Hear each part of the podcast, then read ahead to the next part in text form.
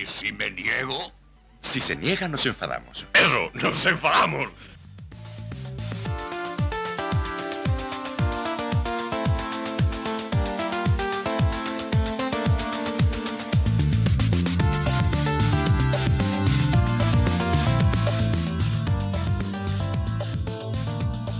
Comenzamos este y si no nos enfadamos, número ya 153. Hoy, el de dale, dale, dale. Hoy 10 de abril de 2022. Recuerden, toda la actualidad semanal del Málaga por hermanos malaguistas. Un empatito, Frank, con Guede, con el debut de Guede la Rosaleda, bastante, bastante rellena de gente. Sí, sí, sí, está bastante llena. Afortunadamente también hizo un buen tiempo y, el partido fue muy bueno. Y aunque haya sido un empate con el segundo clasificado, pues te queda esa sensación de, un poquito más y, sacamos los tres puntos. Ya comentaremos más en profundidad el partido. Y bueno, yo creo que buen debut de, de Guede, sobre todo también por su parte, aunque él no se haya querido destacar eh, con algún movimiento táctico. Así que muy bien, hay que seguir adelante y, sumar, sumar, sumar. Como dale, dale, dale. Y la próxima vez esperemos que sean de, de 3 en 3. Pues sí, Guede le ha dado optimismo a, este Málaga, por lo menos a mí me lo ha dado. Y, en el campo se ha demostrado. Ahora lo que hay que mantener es eso. Ahora lo hablaremos. Esa intensidad que según Guede no se negocia. Tenemos muchas cositas, sobre todo muchos audios, porque ha habido muchas ruedas de prensa, tanto de Guede como del administrador judicial. Así que, si te parece, Fran, vamos allá con los titulares. Vamos allá. Un, dos, tres, cuatro.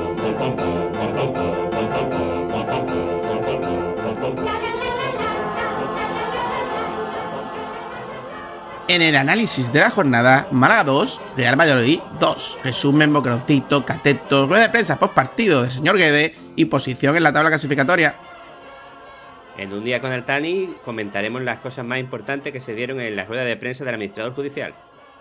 En Desinformación Deportiva tendremos la rueda de prensa de presentación de Pablo Adrián Guede. Y también hablaremos, bueno, del Manchester City y que, bueno, que siempre, que cuando hay, follones, salpican al Málaga. Tendremos los resultados del Málaga femenino y del Atlético malagueño. Y como no, comentaremos y analizaremos la próxima jornada, que es Leganés Málaga, sábado 16 de abril, a las 4 de la tarde, hora negativa, en Gol Televisión.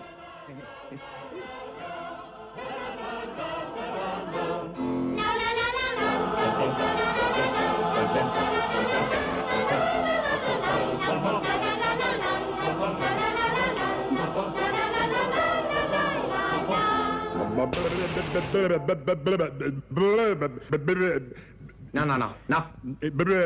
Eh, no. No, ecco, lo sapevo. No! Da capo. E un, due, tre, quattro.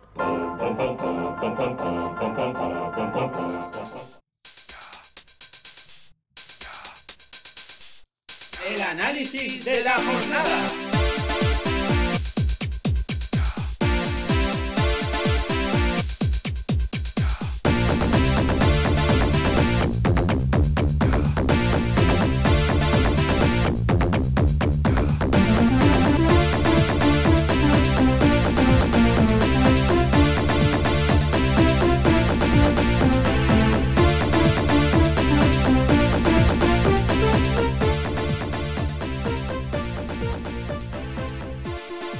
Vamos allá con este análisis de la jornada, este empatito, este puntito del Málaga después de tres partidos sin puntuar. El Málaga vuelve a puntuar, puntúa contra el segundo clasificado de la primera división, el que me parece que tiene un equipazo. No sé si el Eibar tendrá tanto equipo y tanto armario eh, como el Valladolid. Y bueno, 2-2, Fran. Vamos con las líneas generales del partido. ¿Qué te pareció el debut de Adrián Guede en el, en el Málaga? Quiero comentar que no solo es que tenga uno de los mejores equipazos, sino que es que creo que es de los que mejores han jugado contra nosotros. ¿Qué, qué me pareció? Pues eh, un equipo con psicológicamente y anímicamente renovado, aunque él no quiera darse mérito, creo que quede ayudado a que ese mazazo que fue un buen partido contra el Girona y no sacar ningún punto eh, ayudó a mitigarlo. Eh, muy intenso todos los jugadores, incluso más intensos los que no suelen estar intensos que los que suelen estar intensos. Muy atento al fallo del compañero y, en general, pues eso, pues creo que se notó, eh, tácticamente a lo mejor no mucho, pero ni en formación, porque además teníamos muchas bajas, eh, los cambios del actual entrenador, pero sí, sí en, lo que es la intensidad y, cómo tomar eh, ese juego a, la hora de, pues de, presionar y de ayudar a los compañeros. Así que por eso muy contento. Un, partido en el que se comenzó muy bien, en el que se aprovecharon las oportunidades que tuvieron, fueron dos mazazos, dos mazazos para el Valladolid, pero que en cinco minutos pues se vino todo un poquito abajo por, por cosas que ya comentaremos. Así que en general, ante un rival muy duro, eh, un buen resultado y creo que en general por ocasiones eh, el empate no está mal y, quizás un poquito de suerte pues habría llegado a la victoria. Pues sí, eh, a, todo lo que tú dices que lo suscribo, pues Gede, Gede yo ahora después lo escucharemos de prensa, dice una cosa, pero la cara le dice otra. Gede quería llevarse estos tres puntos y yo creo que sabía que los tuvo, que tuvo ahí, pero es consciente de que, bueno, de que es que, es que el Valladolid jugó muy bien, ¿eh? Jugó muy bien. El Málaga, eh, dicen intensidad, está muy bien, porque es verdad que, ese cambio de intensidad, esa, piña eh, apoyándose todo, un Paybernes metido en el partido, ahora luego, hablaremos, jugadores enganchados. Eh, pero antes que se me olvide, quiero destacar que, que no solo, para mí, no solo le ha dado ese, ese punto de intensidad, esa garra que tiene él como entrenador y como jugador tuvo, sino que ojo, ojo a los cambios tácticos, ojo a que vuelve a que vuelven las ruedas de prensa en la que se habla de fútbol eh, de forma táctica, luego lo escucharemos y ojo, ojito que este Málaga, eh, este Málaga cambia en mitad de un partido la forma táctica de forma clara. Eh, Mm, se lee los partidos de otra forma y, a mí eso me gustó. A mí eso me gustó. Luego entraremos que, que mira que no me gusta la línea de tres, pero esta línea de tres como, como uno que yo conozco que me dice, bueno, es que depende cómo pongas tú a los, a los extremos, a los carrileros. Sí, yo quería comentar más ese cambio táctico porque creo que fue muy importante y muy bueno para el equipo, eh, cosa que no, no hemos visto este año, prácticamente no recuerdo un partido en un cambio táctico tan bueno que, hiciera daño al rival. Yo no recuerdo desde Muñiz en la primera etapa. Y también tuvo sus fallos, que ya también lo comentaremos, con, algún, con algún cambio que, que, tuvo un poquito de miedo ahí y al final le salió mal la jugada. Pero bueno, también le salieron mal. También le salieron bien otras jugadas, como por ejemplo el, cambio táctico. Así que, bueno, ya entraremos más en profundidad en el partido. Pues sí, pues yo creo que si te parece vamos ya a analizar, saldrán todas las cosas. Vamos con, el 11, el 11 de el resumen. El resumen y, vamos con este, con este 11 del Málaga, el primer 11 de Guede, un 11 que como bien has dicho Fran, pues es que tenía cargado de, de, bajas, no estaba Secu, porque no podía jugar, que me parece lamentable que el señor, quien sea, AJ o el director deportivo, me da igual, porque aquí se echan la la, excusa uno a otro. ¿Quién firma una cesión pagando y además con la cláusula del miedo? Me parece de vergüenza, pero bueno. Allá, o sea, que todo no se hace bien tampoco con el administrador judicial al mando, ¿eh? Las cosas claras. Bueno, yo creo pues que ya tendremos tiempo de hablar del tema del administrador judicial. No os perdáis la rueda de prensa porque tiene, mm. tiene miga. También faltó Lombán, faltaba Luis Muñoz, evidentemente. Eh, Juan, de. Juan de. Había Chavarría, había bastantes lesiones. Bastantes lesiones. Pero bueno, pues este fue el 11 de. De Gede. Salió con Dani Martín. Vuelve Dani Martín, el portero de AJ. Y bueno, pues por ahora jugó él. Un Dani Martín que me parece que hizo dos paradas de mérito. Y que se comió, para mí, el segundo gol por no salir. Pero bueno, en líneas generales, pues un partido decente por parte del portero, creo yo, Frank. Empezó muy bien, una primera parte muy buena, con una segunda parte que, no salía debajo del larguero ni, a dar la gracia. Es un problema que tiene este portero para mi gusto y es que no sale nada. Muchos eh, balones aéreos los deja que se, que se apañen los centrales, sabiendo que los centrales nuestros no es que estén muy bien en, ese tema. Y pues eso, al final acaban batiéndolo. Tuvo muy buena actuación en la primera parte, no hay, no hay que quitarle mérito porque tuvo un par de paradas muy de mérito. Pero, pero es que a mí sigue sin gustarme este portero. Yo lo siento mucho. De todas maneras, las cosas como son. Eh, no hizo mal partido, ¿eh? Luego esa línea de 5 o línea de 3, yo cuando vi el 11 ya suponía lo que se venía eh, en el partido. Bueno, pues, pues como jugó, vamos a decirlo primero, luego la segunda parte cambió. Ahora es línea de 5 con un 5-3-2. Jugó el Málaga en el primer tiempo, luego el segundo tiempo cambió a un 4-3-3 más bien. Bueno, pues esta línea de 5 con Javi Jiménez banda izquierda. No había otro, Cufré, que se me ha olvidado antes de decirlo, lesionado. Eh, Andrés Caro en la izquierda. Tercera posición, tercer partido de Andrés Caro en el Málaga, tercera posición diferente en la línea defensiva. Alberto Escasi en el medio y Peiverne en la derecha. Y un Víctor Gómez, pues, de carrilero derecho. Para mí, Víctor Gómez rayó un buen partido. Peiverne me pareció de los mejores partidos que, que, ha hecho en Málaga. Centrado, concentrado, al corte, tapando tiros, me gustó. Alberto Escasi estuvo en su línea ni más ni menos, creo yo. Estuvo, estuvo mientras le ayuda a la gasolina, es para mí un buen jugador. Luego le falta la gasolina y ya ahí petardea un poquillo. Andrés Caro, partidazo. Lo que pasa es que solo estuvo durante el primer tiempo. Eh, luego en rueda de prensa escucharemos a Adrián Guedes, que le encantó a Andrés Caro y dice que lo cambió. No iba a cambiarlo. Dice que lo cambió por la amarilla.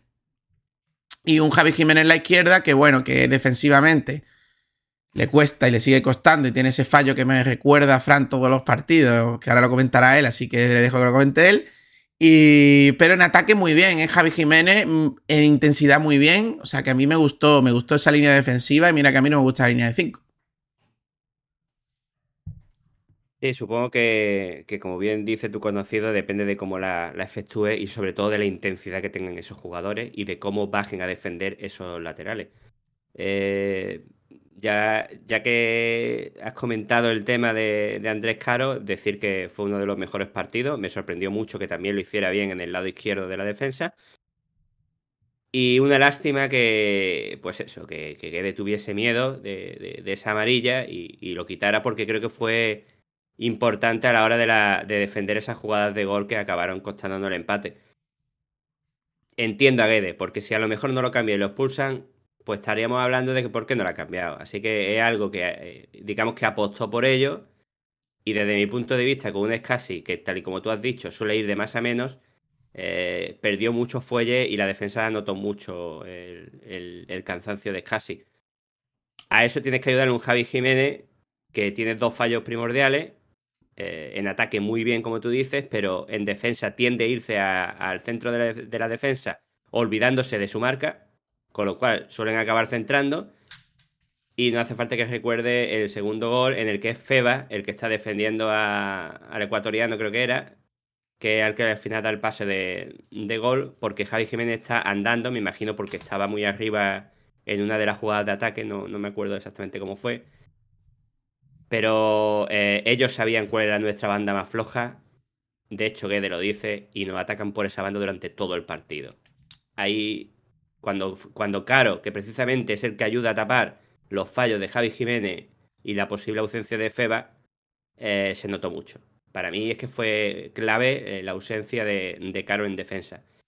Víctor Gómez, al nivel al que nos está acostumbrando en estos últimos partidos, sobre todo muy bien en ataque. Peiben lo vi súper concentrado, aunque al final en la segunda jugada también no llegara a tapar ese, ese pase. Y Descasi ya, ya lo he comentado, que, un poquito pues de, más a menos, ¿no? Pues sí, yo te voy a hacer un pequeño... Eh, con esta línea de 5, con Javi Jiménez y Víctor tan avanzados, yo me olvidaría de que Javi Jiménez y Víctor son defensas porque llegan a ser más extremos que otra cosa. Y, y, el sistema defensivo se supone que Andrés Caro, cuando tiene que ayudar en banda, o Peibernes, cuando tiene que ayudar en banda, es Yozabé, Genaro o Febas el que tiene que meterse e incrustarse en la defensa. Es lo que a mí me pareció. Por tanto, los fallos de Javi Jiménez son fallos de Javi Jiménez, correcto. Que llega tarde, correcto. Pero es verdad que en esa posición, de esa forma de jugar y a esa altura, eh, está más disculpado, Frank, creo yo, ¿eh? Creo yo. Vale, vale, pero mi pregunta es: ¿antes del gol ya habíamos cambiado ya el 4-3-3? No. Bueno, pues espérate. Pues, espérate, sí, claro. La segunda parte ya habíamos cambiado la línea de 4, sí. Pues entonces, amigo mío, mm, fallo suyo. Sí, sí, vale, vale. Pero la primera parte no. los fallos de que, también hubieron inclusiones por parte de ellos. Esos de Farajuste, pero es que es normal también. Pero es que, pero es que te lo vuelvo a repetir, es que ahí Caro estuvo muy bien tapando esos fallos. Sí, sí, está claro. A mí que luego hablaremos, me parece de los mejores del partido, claramente. Hay dos o tres que. por momento, por momento me acordé de cuando, de cuando Juan de Salvando las Distancias eh, debutó. O sea, digo. Yo no tengo ninguna duda de que los dos centrales del año que viene deben ser Andrés Caro y, Juan de. No tengo la menor duda. Al menos ficha de profesional hay que hacerlo, chaval. Para mí, no tengo la a ver, a ver los próximos partidos. En un equipo con el dinero que supones que tenemos, que no tenemos. Es que no me gasto un duro en centrales, que tenemos ahí los dos centrales titulares del Málaga. Es mi, opinión. es mi opinión. que no nos pase como que no nos pase como este año, porque Lombard no estará, eh, no veremos. claro, claro, hay que fichar. Claro, claro, que hay que fichar, pero que me parece dos centrales que deberían estar en el, primer equipo, como tú dices, y, ya con. ¿Sabes? Con.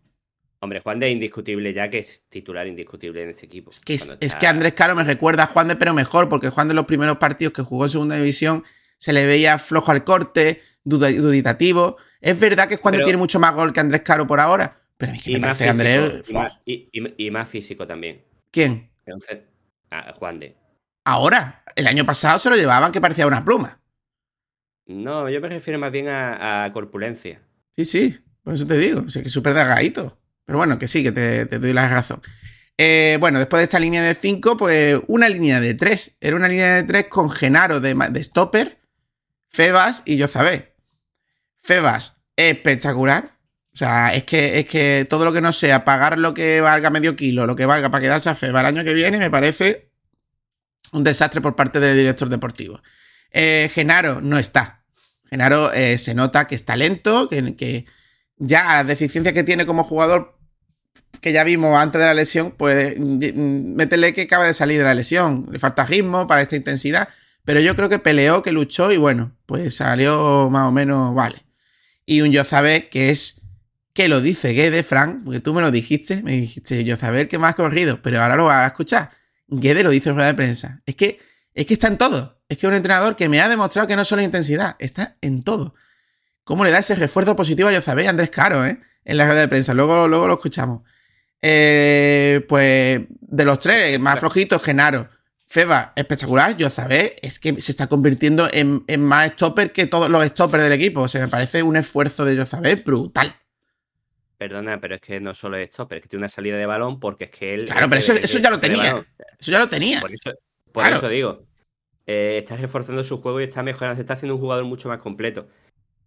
Comentar sobre esta línea de 3, que también puede llamarlo línea de 5, porque también puede ser un 3-5-2 Estaban tan arriba los laterales, pero bueno, a lo que vamos. Feba, para mí, indiscutiblemente uno de los mejores del partido, a pesar de, entre comillas, el fallo del segundo gol, pero es que, ¿qué va a hacer un chaval que no es lateral, que baja a tapar al extremo de ellos? En la segunda parte, cuando está de más reventado, pues mm, lo intenta tapar y la verdad es que el chaval eh, se le va. El extremo se le va y da el pase de gol. Pero por lo demás, es que, es que todo lo que no sea gastarse los 500.000 o 600.000 euros que cuesta quedárselo, es tirar el dinero a la basura. Porque nada más como inversión o futurible venta, eh, hay que hacerlo. Genaro, tú lo has dicho. No está. A mí es un jugador que incluso cuando no estaba lesionado en ataque le veía posibilidades, sobre todo llegando desde atrás, pero no me acababa de gustar como stopper, muy leñero. ¿Y qué pasa con un leñero cuando físicamente no llega? Porque da más leña todavía. Me parece muy curioso que no le sacaran amarilla, la verdad. En fin, en resumen, no me gustó mucho Genaro, la verdad. Eh, creo que es esto más que sumar. Y José lo que tú has dicho, se está convirtiendo en el jugador más completo. Y no es que corra mucho porque sea el que más eh, corrió o más kilómetros llevó, sino que es que además lo hace con sentido. Para mí se, está convirtiendo en ese jugador que todos queríamos. Mm, quizá aporta un poquito menos en ataque, pero es que eh, está tan equilibrado ahora mismo que me parece un jugador vital en este, en este 11. Pues sí. Y bueno, pues esos dos arriba, que fueron Vadillo, sorprendentemente, y Brandon Thomas. Un Vadillo que me gustó, aunque a veces se pasó de intenso, creo, sobre todo al inicio de la, segunda parte, esa amarilla creo que, se la pudo ahorrar. Marcó un gol, eh, bueno, me gustó, hizo un trabajo como luego dice Guede, luego hablaréis. Eh, vaya, tremendo junto con Brandon Thomas ahí en la presión, en la presión alta. Eh, y un Brandon que, bueno, pues que parece que marcó el gol, que es para matarlo, si no lo marca, no hablaremos del gol. Eh, pero bueno, pero que, que, estuvo ahí, recuperó balones nuevamente, pero se le veía con más velocidad a la hora de tirar a puerta. Parece que alguien le ha dicho, oye, deja de tontería, no pienses y tira a puerta, ¿no? En general, los jugadores del Málaga en este partido eh, se lo han pensado menos a la hora de tirar. Sí, sí. Hay cambios bastante. Eso, se nota. Eso había, habido un cambio porque antes con Nacho e incluso, incluso bueno, con Jalmeno eh, se mareaba mucho el balón intentando llegar prácticamente al área pequeña y aquí esta vez pues tanto Javi Jiménez como Vadillo como otros equipos, otros jugadores han tirado incluso desde fuera del área en cuanto han tenido la posibilidad. En alguna ocasión se han precipitado, pero yo prefiero eso a que se pierda el balón por no, saber qué hacer con él. Sí, luego, luego hablaremos, lo estoy apuntando aquí para que no se me vaya. Tres cambios cuatro cambios que yo vi clave en, este primer once, en este primer partido. Supongo que habrá más porque ha entrenado cinco, cinco veces, o sea, que no mucho más. Bueno, pues esto fue el 11. Luego entraron. En el 46 entró Antoñín por Andrés Caro. Eh. Que bien dice Guede que es por la amarilla de, del señor Andrés Caro. En el 64 entró Adrián y Paulino por Vadillo y Brandon Thomas. Eh, bueno, y eh, Ramón entró por el, en el 69 por Febas. Bueno, de los cambios, pues de los cambios que te puedo decir es que Antoñín, eh, que tenga mucha suerte, a ver quién le contrata el año que viene, porque quien, le vea jugar, en fin. pero por lo menos luchó. Perdona, lo único que se puede valorar de Antoñín y hay que darle el mérito que tiene, y es que se quedó a presionar a los dos defensas en el fallo defensivo y del portero de, del Valladolid, que fue el segundo gol del Málaga. Sí, por eso te digo, por lo menos estuvo luchando, luchador. Sí, fue Intentó. salido. Eh, mm. Fue recién salido. Luego volvimos a ver al Antoñín de, de se hace autopase y medio llega, eh, muchas protestas. Eh, también es verdad que no jugó por su banda, jugó en la banda derecha, si no recuerdo. No, jugó por Vadillo, jugó ahí como que estaba muy arriba. Luego, luego sí es cierto que lo pusieron en, la banda derecha. Sí. En la banda derecha mm, no, suele rendir como en la izquierda y, yo qué sé, no, lo vi muy, muy fino. Luego Vadillo por Adrián. Bueno, pues Adrián era el, delantero que, que, eligió Guedes, para mí er, erróneamente, porque no está, no está y no sé si le va a dar tiempo a estar en un mes que queda. Eh, tuvo dos ocasiones clarísimas que no marcó. Eh, que a lo mejor otro hubiera marcado. Que estaba en el banquillo y no salió, como Loren. Eh, o bueno, o Loren o otro. Y Roberto también marca esa. Sí, bueno, o no, a saber. Pero bueno. lento, lento. sí es cierto que, da una tranquilidad, que, que sabe mover el balón que le da un empaque, pero le veo, le veo lento, le veo, le veo a lo lombán, pero a lo bruto. Entonces, bueno. Ya, no es solo algo físico, es que tuvo dos tiros mm, que ese, ese hombre. Eso es frescura, eso es frescura, Frank. Eso es frescura física también, ¿eh? Eh no sé, tío, pero eh, a ver, es que no solo fueron dos ocasiones, es que fue una ocasión, pero la segunda fue una ocasión múltiple. Es que tuvo dos tiros. A mí me gustaría. Falló tres tiros. Mira lo que te digo, a mí me gustaría más Adrián eh, de extremo en el sentido para que dé el centro, para que dé el pase, para que dé llegada, que como un delantero puro que tenga las ocasiones, sinceramente. Pero bueno. Media punta. Sí. O incluso un media punta. De media punta también podría contactar bien con el delantero, si jugáramos con dos delanteros, claro. Mm. Y luego Paulino, Paulino entró por, por Brando, bueno, pues Paulino pues, pues, pues estuvo, no estuvo, no estuvo eh, egoísta, pasó, intentó, presionó todo lo que puede, o lo que yo creo que puede porque es que se parte que da dos pasos, pero... Pero no me desagradó Paulino, ¿eh? Lo veo con ganas, con, ¿sabes? Por, por la causa. Un poco como, como con Antoñín, pero con mucha más calidad, claro. En fin. Sí, de hecho lo, vi más intenso que lo que normalmente está. Así que mm, se le vio muy implicado. La verdad es que el equipo en general, eh, todos los jugadores, parece que ha calado el mensaje de, de Gueda, aunque él dice que no ha dado ningún mensaje. Y, parece que ha calado y que todos aportan todo lo que pueden en, este partido. Esperemos que continúe, que hay algo que le preguntarán, ya lo escucharé en la rueda de prensa, ya veréis la mm. contestación que tiene. Así que, que sí, que, que lo vi bastante bien, sobre todo en eso, en, estar implicado en el partido. Y luego Ramón que entró por Feba, como vemos, hacemos todos los cambios, uno, dos, tres, cuatro, bueno, falta un cambio. Eh, bueno, pues se nota, cuando Feba se va del campo, evidentemente se nota, es verdad que estaba ya fundido. Y Ramón, bueno, pues yo me doy un canto a los dientes que no fallo ninguna de dársela al, contrario para que marque gol. Eh, me da mucho miedo cada vez que sale Ramón. Tiene calidad, eso es indiscutible. Pero me da mucho miedo por, esos fallos que suele tener de pérdidas de, pelota, Frank. Sí, yo la verdad es que no apostaría por él, pero tengo que decir que no lo hizo mal. Eh, a mí me gustó. Tuvo, tuvo la cagadita de siempre, pero esta vez los compañeros estuvieron muy atentos al corte y no, no pasó nada pero luego tuvo bastante buena salida de balón con algún que otro pase de mérito.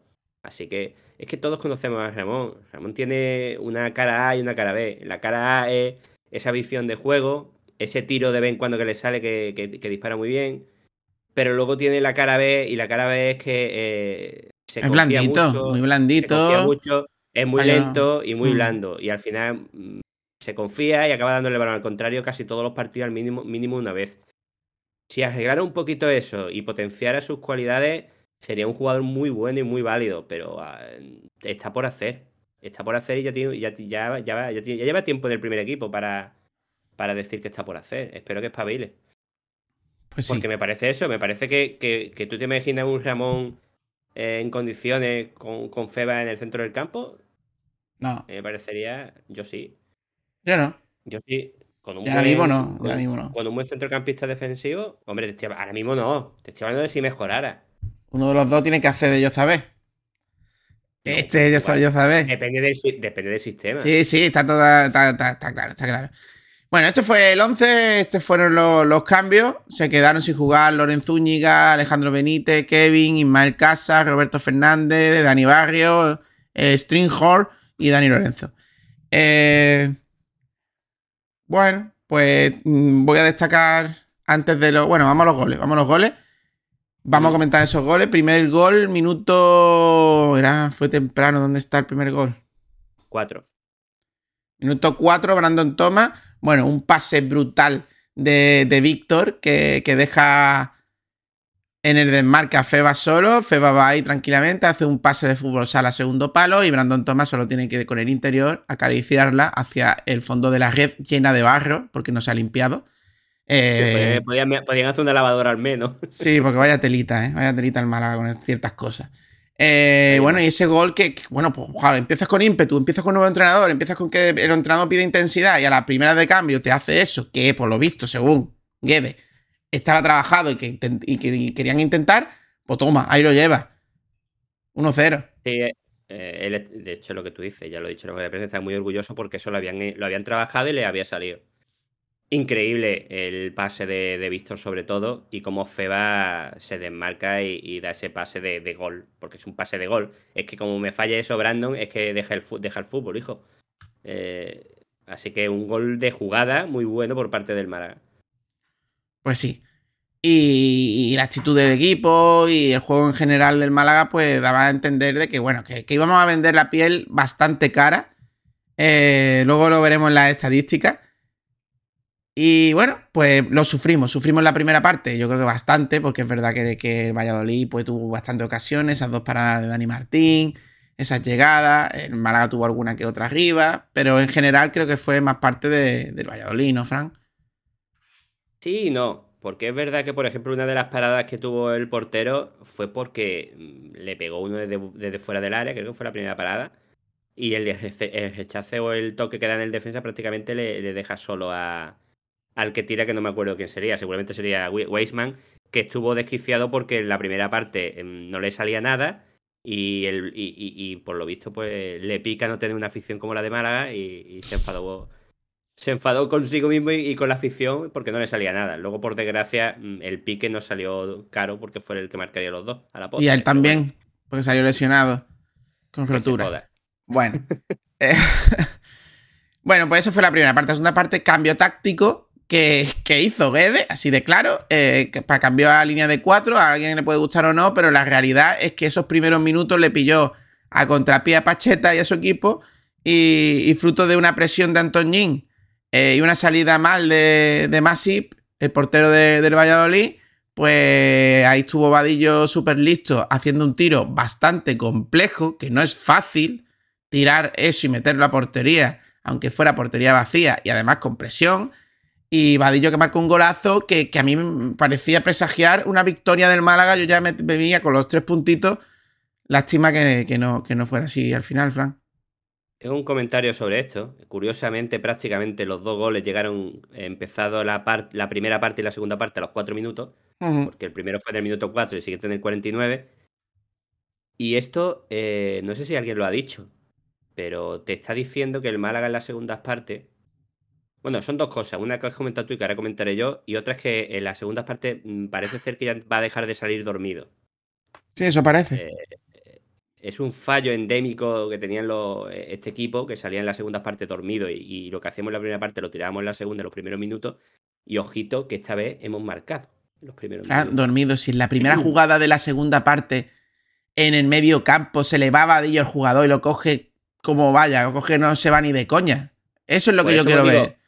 Por eso digo que, hay que tener en cuenta esas cosas que muchos analistas del fútbol no se dan cuenta. Y es que el, estado. ¿Qué les diría este entrenador con respecto al, al vestuario? Picolín? Al picolín en el vestuario que sería un súper enchufado. y luego lo clave, la clave, que te guste o no te guste, el, entre, eh, el banquillo del Málaga, hablo del Capi, como le llama, como le llama Guede a Bravo. Porque era su Capi. y, y el propio Guede, ven lo que estábamos viendo mucho durante el partido. Nos han comido el centro del campo. Nos han comido el centro del campo. Y hizo un cambio magistral. Hablo de sistema, porque lo de Andrés Caro ya he dicho que no me gustó. Que hace que recuperemos el centro del campo y nos tenemos muchos minutos con el balón.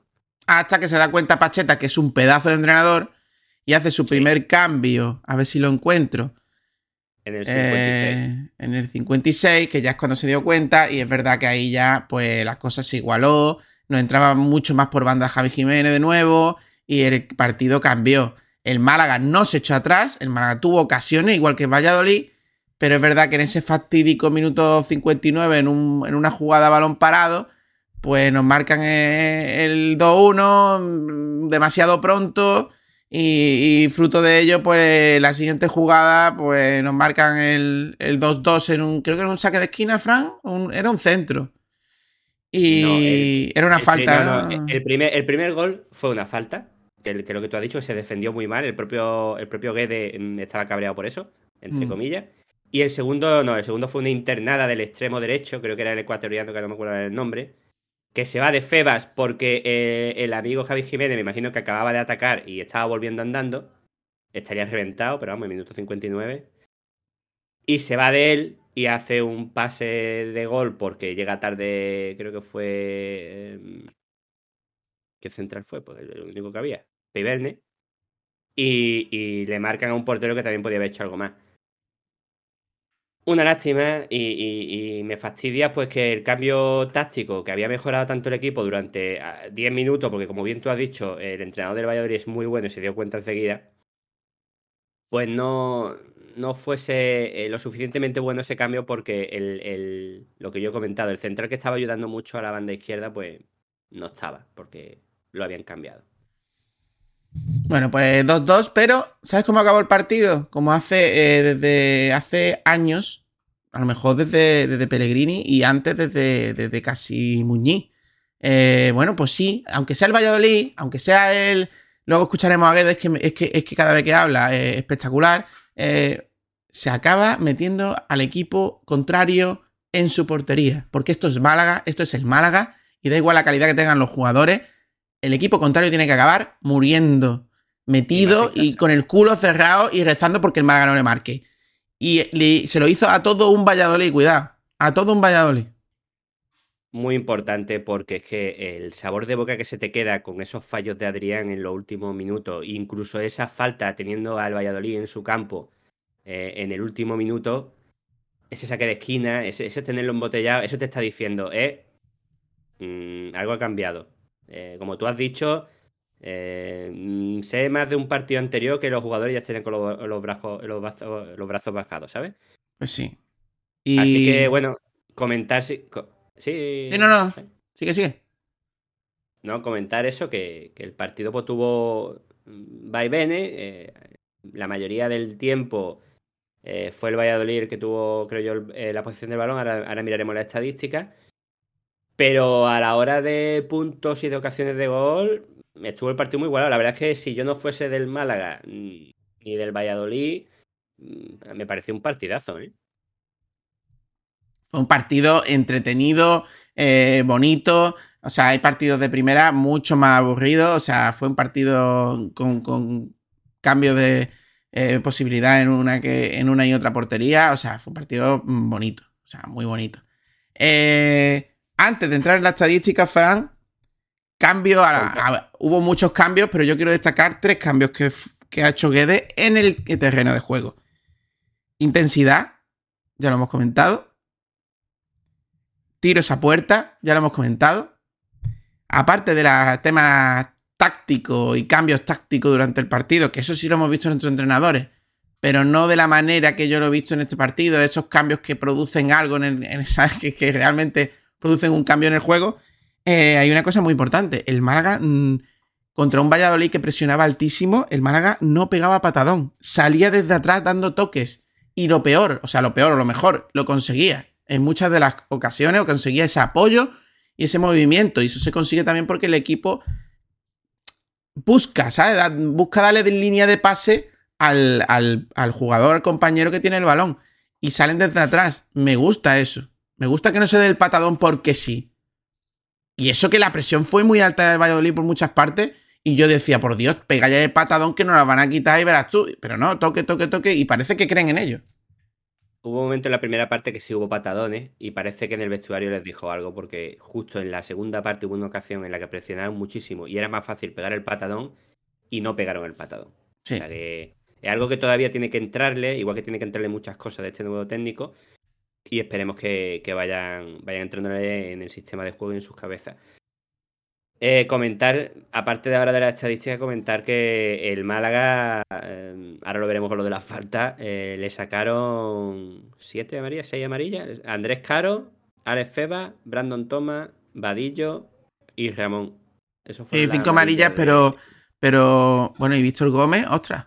Aquí no me viene que le sacaran amarilla a Víctor Gómez por protestar, Fran. A mí tampoco, pero yo O sea, que, fue un error del comentarista. O lo tengo que mirar en, la, en el acta, pero vaya, eh, parece ser un error de comentarista, sí. Eh, bueno, pues. Sí, sí. Sí, sí. No, ¿que, empezamos con la estadística o. Sí, sí, vamos con la estadística, Fran. Vale. Eh, posesión del balón al más puro estilo. equipo de Darío Silva y compañía. del Gran Pairo.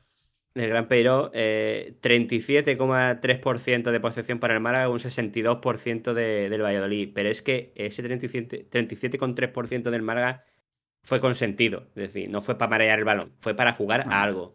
El, eh, Málaga, el Málaga vuelve a ser el Málaga que a mí me gusta, porque, porque yo he vivido esos Málagas. Un Málaga que no tontea con el balón. Cuando tiene el balón, vamos a lo que vamos. Y los pases van en busca de lo que vamos. Sí, Fran, Y comentar, y comentar que se jugó eh, bastante momento a la contra, pero contra creando algo. No tengo el balón, hago una contra y me paro en el centro del campo. Y pierdo la contra, que es lo que pasaba con los técnicos anteriores.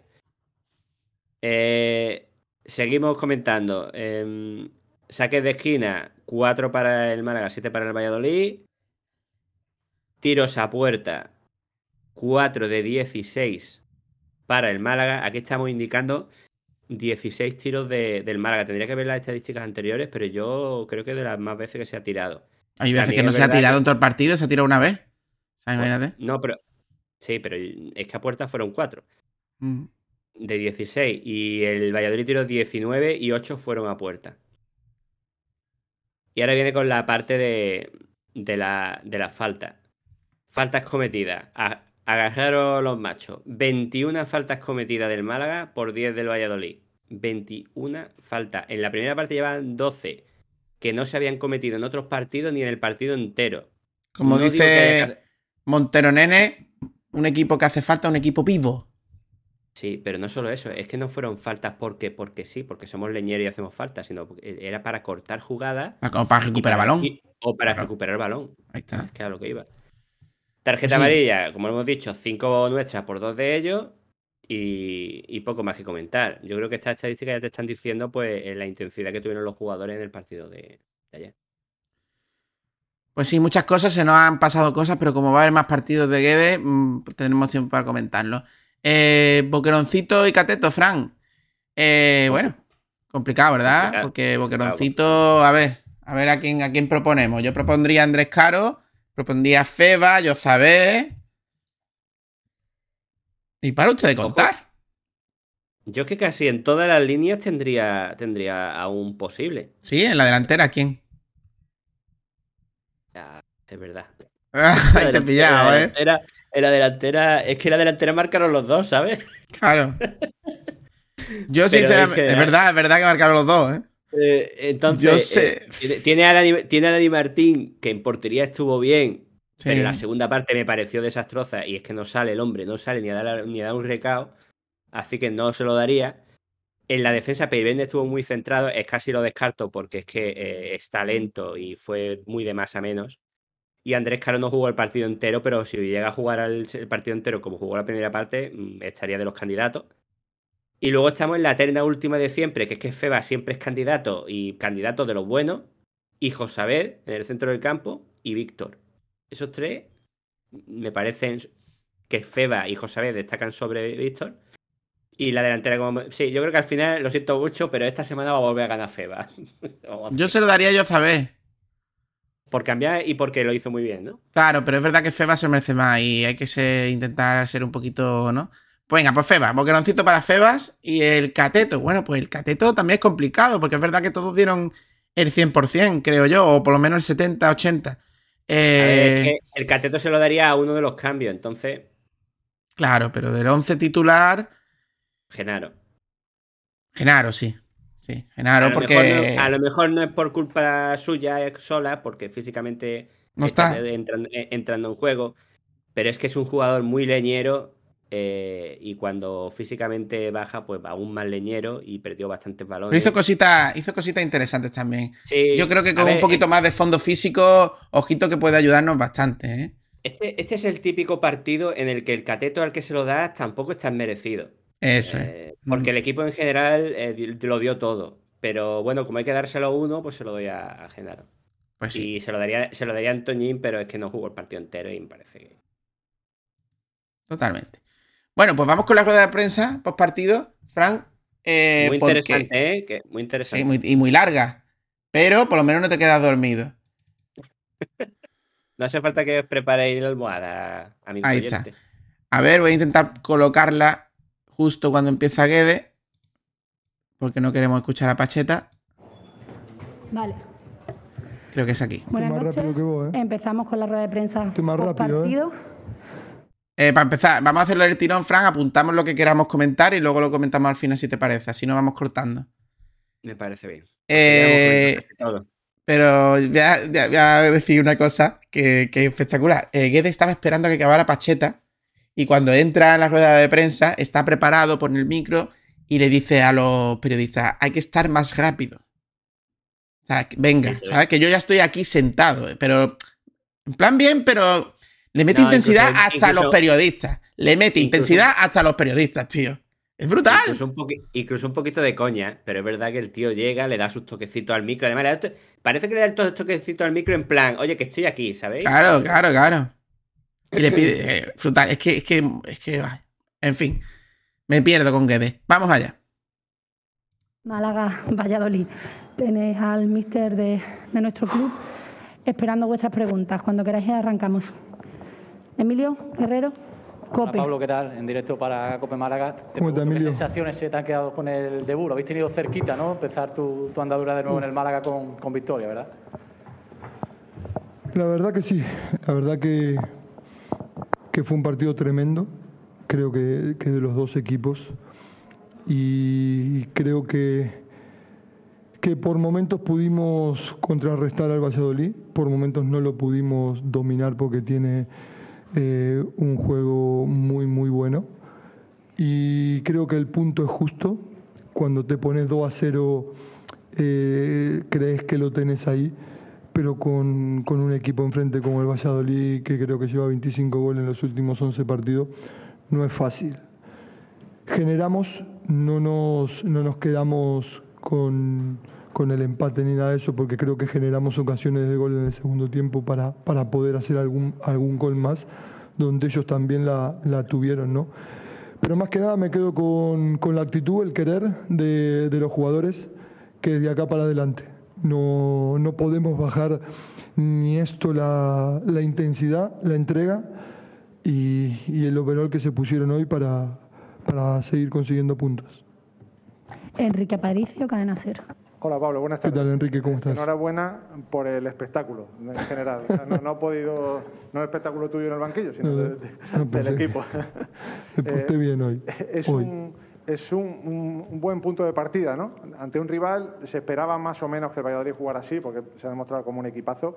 Eh, el Málaga ha marcado dos goles y no ha podido ganar, también eso es algo a corregir, pero la intensidad y la entrega de los futbolistas eh, en otro contexto debería ser igual, ¿no? Es lo que tú esperas, ¿no? Tiene, tiene que ser igual. De ahí no va a bajar. No, no, no va a bajar. Pero no porque yo lo diga, sino porque ellos quieren. ¿Vale? Creo que hoy todo lo que pasó eh, es una caricia ante ellos que por ahí necesitaban, tanto de, la gente, de todo lo que fue, y se volcaron. Siempre digo yo que tiene que ser de adentro hacia afuera porque si hoy el equipo no hubiera corrido y metido y jugado como jugó, hubieran sido 20.000 que no hubieran puteado. Entonces, a eso es lo que voy. Que a partir de ahí hay que seguir metiendo a todos para poder seguir sumando puntos, que es lo que, que es lo que nos toca, ¿no? Isa Sánchez, Onda Cero. ¿Qué tal, Pablo? Muy buenas. Eh, ¿Qué tal? ¿Cómo estás? Enhorabuena por Muchas ese gracias. partido. Quería preguntarte, Sí. Hoy tu vuelta aquí a la Rosaleda, el debut en el banquillo, ¿con qué momento te quedas de todos los que habrás vivido desde hace horas que llevarás aquí en el estadio? Difícil. Quedarse con uno solo es difícil. Es, es muy difícil porque, porque las emociones son encontradas, ¿no? Uno tiene que estar centrado en, en el partido, metido en el partido al 100%, como lo estuvimos con, con el Capi, pero igual las emociones, ver a la gente cómo apoyaba, cómo empujaba, ese último córner que tuvimos, esa última falta, esa última falta que tuvimos ahí que, eh, que, explota, esas cosas, uf, se te ponen, se te ponen los vellos de punta, pero, pero seguramente vamos a pasar por muchos más momentos de esos si seguimos teniendo la entrega que estamos teniendo, lo tengo claro, y solamente palabras de agradecimiento a todos, a todos. Juan Carlos Tirado, Canal Eh, Sur Radio. Muy buenas, Pablo. ¿Qué tal? ¿Cómo estás? Eh, hoy contento. Bien. Bien, bien, porque además he visto que una Rosaleda, la Rosaleda ya has visto, ha salido feliz y contenta con, con ese, con ese empate. Eh, hemos visto un cambio en el equipo, lo hemos visto todo. Mm, ¿Qué parte de responsabilidad es la que tienes tú? Aprovecha No. para decírnoslo. Hombre, No. algo has tenido que hacer, ¿no? Nunca me vas a escuchar decir eso. Toda la responsabilidad de los jugadores. Son ellos. Lo dije acá en el prepartido. Yo los había visto así desde el primer día que llegué. Y solamente del entrenamiento lo volcaron en la cancha. 100% de los futbolistas. Siempre. Porque creo en eso, ¿eh? No porque para sacarme, no, no, no. Siempre lo digo porque soy un convencido que, que son los jugadores. Son los jugadores hoy ver a los chicos cuando se tiraban al suelo, recuperaban las pelotas, iban, metían, perdían y seguían corriendo. Eh, cuando entró Pau, corrió box to box de área a área para atacar y después le tocó justo la misma jugada para defender en nuestra área. Eso tiene que ser el Málaga. Y esos son los jugadores que le tienen que transmitir a la gente todos los partidos que le transmitimos hoy. Más allá de ganar, empatar o perder, porque hay tres resultados en este juego, pero eso es lo mínimo. Y es todo de los jugadores. Javier Bautista, Cope Málaga. ¿Qué tal, Pablo? ¿Qué tal, Eh, Javier? ¿Cómo estás? Se ha visto un notable cambio en el equipo, sí que es verdad, pero yo te quiero preguntar por esos cinco minutos, ¿no? Que yo sé que, te, que estarás enfadado por esos cinco No, minutos. no lo vi.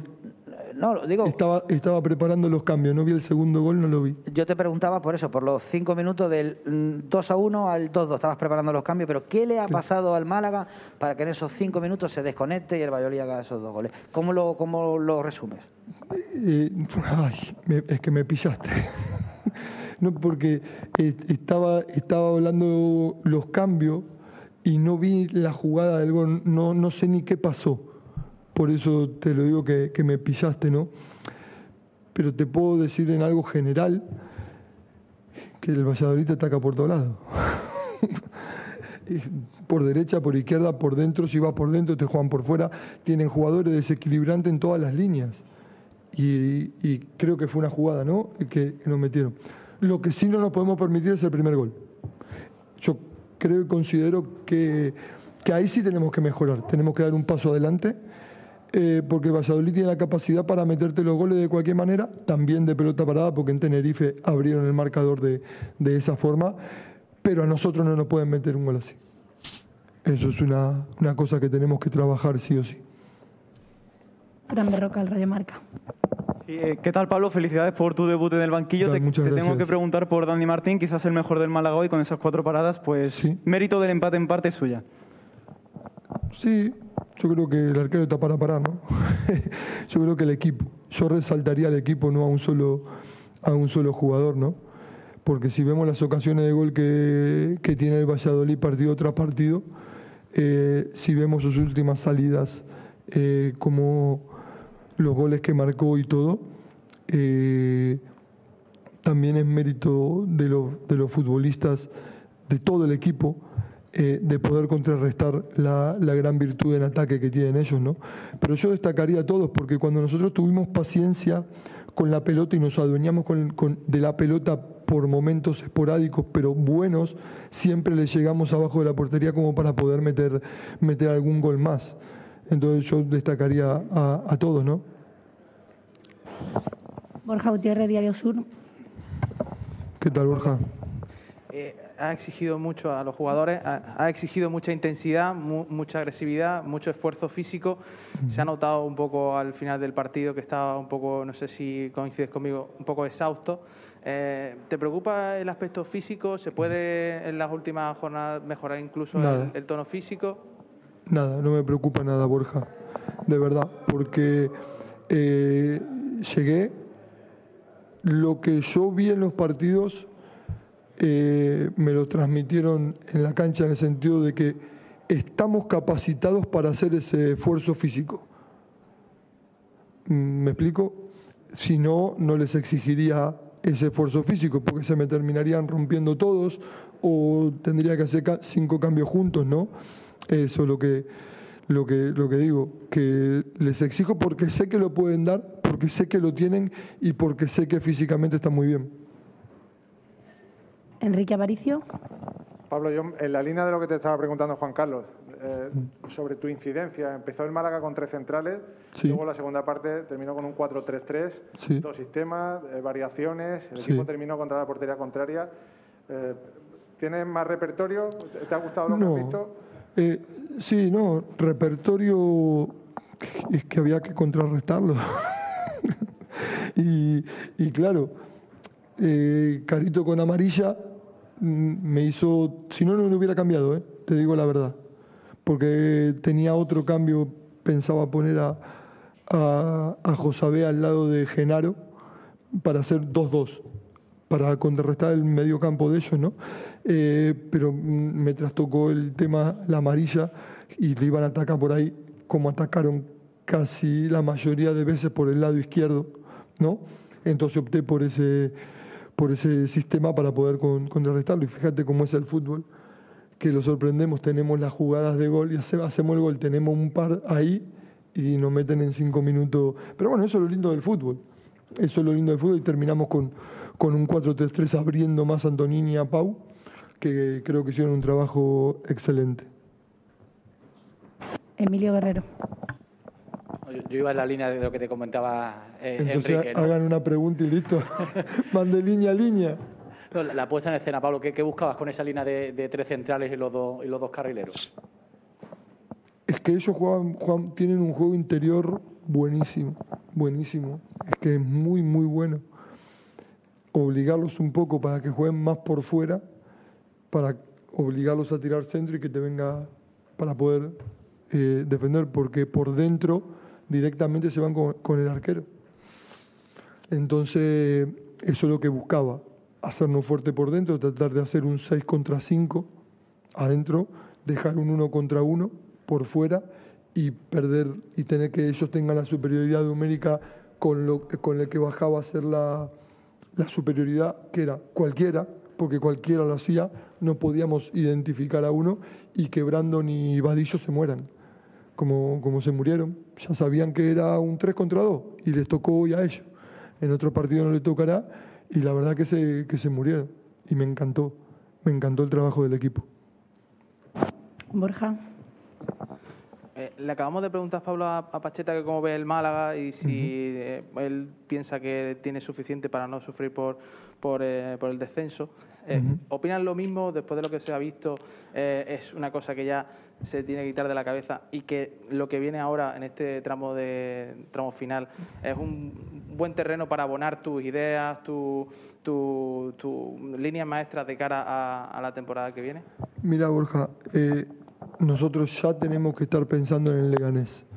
No tenemos tiempo para perder en ese sentido, ¿no? De que, hay la salvación, ganó este, ganó el otro. No, Nosotros a lo nuestro. Que lo que depende de nosotros es lo mejor que te puede pasar en el fútbol. Que no tengas que depender de nadie más. Depende de nosotros estar más arriba o más abajo. Entonces, lo único que tenemos que hacer es ya pensar en el Leganés, cómo vamos a ganar, cómo nos pueden ganar, y, ese tiene que ser el camino de estas siete semanas que nos quedan.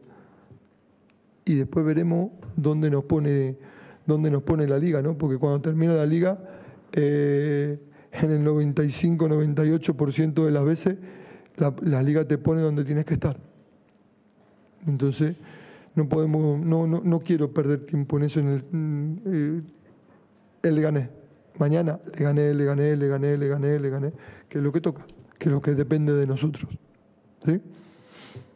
Enrique. Pablo, dijiste ayer que para que el equipo marcara, mejorara sus cifras, tenía que generar mucho. Hoy ha marcado dos, podían haber sido más, qué pena la- las Sí. últimas ocasiones, ¿no? Sí. Jozabé, Paulino y Adrián, creo que ha tenido dos claras, ¿no? Yo creo que alguna más tuvimos, ¿no? Sí, ah, sí. Pero es eso. Es, eh, a veces la metemos. Lo que me encantó, el primer gol lo trabajamos, me encantó. Me encantó que sabíamos que a la espalda de los centrales corriendo de segunda línea podíamos llegar a hacerle daño. Y, y después eso, es fallo, me levanto y otra, me levanto y otra.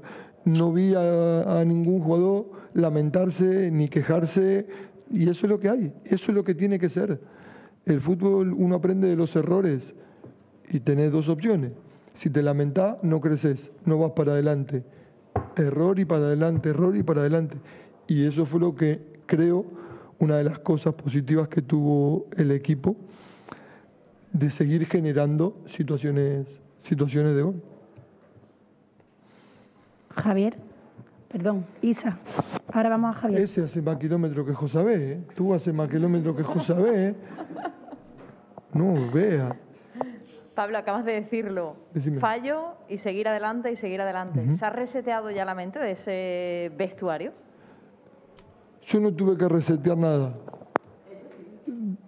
Yo no lo vi. No lo vi. Lo dije el otro día acá. Que esa sensación yo no la tuve. Por lo tanto, no tuve que resetear nada. Lo que sí, le puse una raya. Que de acá para arriba. De acá para arriba. Es que no podemos bajar lo que hicimos hoy. Vuelvo a repetir, podemos ganar, perder o empatar. Porque esto es fútbol. Pero eso, de ahí para arriba. Javier Bautista. Eh, es una pregunta que no es nada del partido, sino es a nivel personal. ¿Vas a vivir todos los partidos en cuclillas? Te lo digo por las rodillas. No lo puedo ver el partido de otra manera. Es increíble. Y los entrenamientos, ¿eh? No puedo. No me preguntes por qué es una cosa que me acostumbré desde que empecé. Es como que veo otro panorama. No, no me pregunté, son locuras mías, ¿no? Que... Y si no, tengo al doctor. ¿No? ¿Eh? Me pinchó tantas veces las rodillas que, que me las pinche un par más no me va, no me va a molestar. No, pero no lo, no lo puedo evitar. ¿Alguna otra pregunta? Emilio. Sí, Pablo, lo, lo que lo dijiste en tu presentación, te ha costado mucho volver a ponerte el escudo del Málaga. Tienes claro que no te lo vas a quitar, ¿no? Ni en el banquillo, ¿no? No, siempre. ¿Estamos? ¿Sí, chicos? Muy bien. Muchas gracias. Muchas gracias a ustedes. Nos vemos. Hasta luego. Ay. Cuidado con Pedro, a ver si le pego una patada. Aquí siempre que podemos, íntegra, íntegra, sin cortes, la, la rueda de prensa del Málaga. Eh, tengo varias cosas aquí anotadas, Fran. Yo como...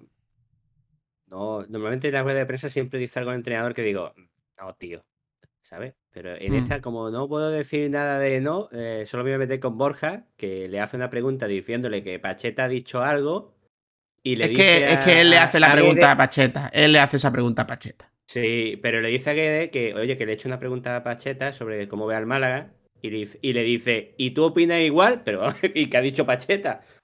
No, es que, es que, vale, que eh, el Borja no sabe, pero yo te digo que Guede escuchó toda la rueda de prensa de Pacheta.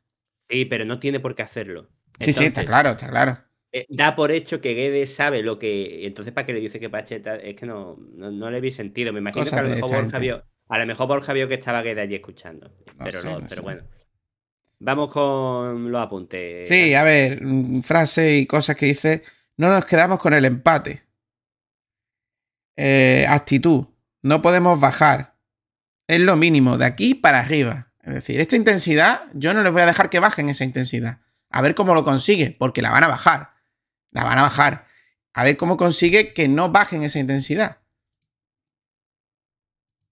¿Algo te Eh, él, ha dicho, él ha dicho una frase al final que. mm, ah, en dos vertientes. Una dice: Le he marcado el límite. De ahí Mm. para arriba. Ahí Eso está. está. hablando de, está hablando de intensidad. Claro, Pero claro. Luego dice, luego dice para, para que, lo- que- que se sepa también, para no echarle la mierda a los jugadores, le dice: Pero es que eso no, no va a bajar porque ellos quieren. Eh, ellos quieren.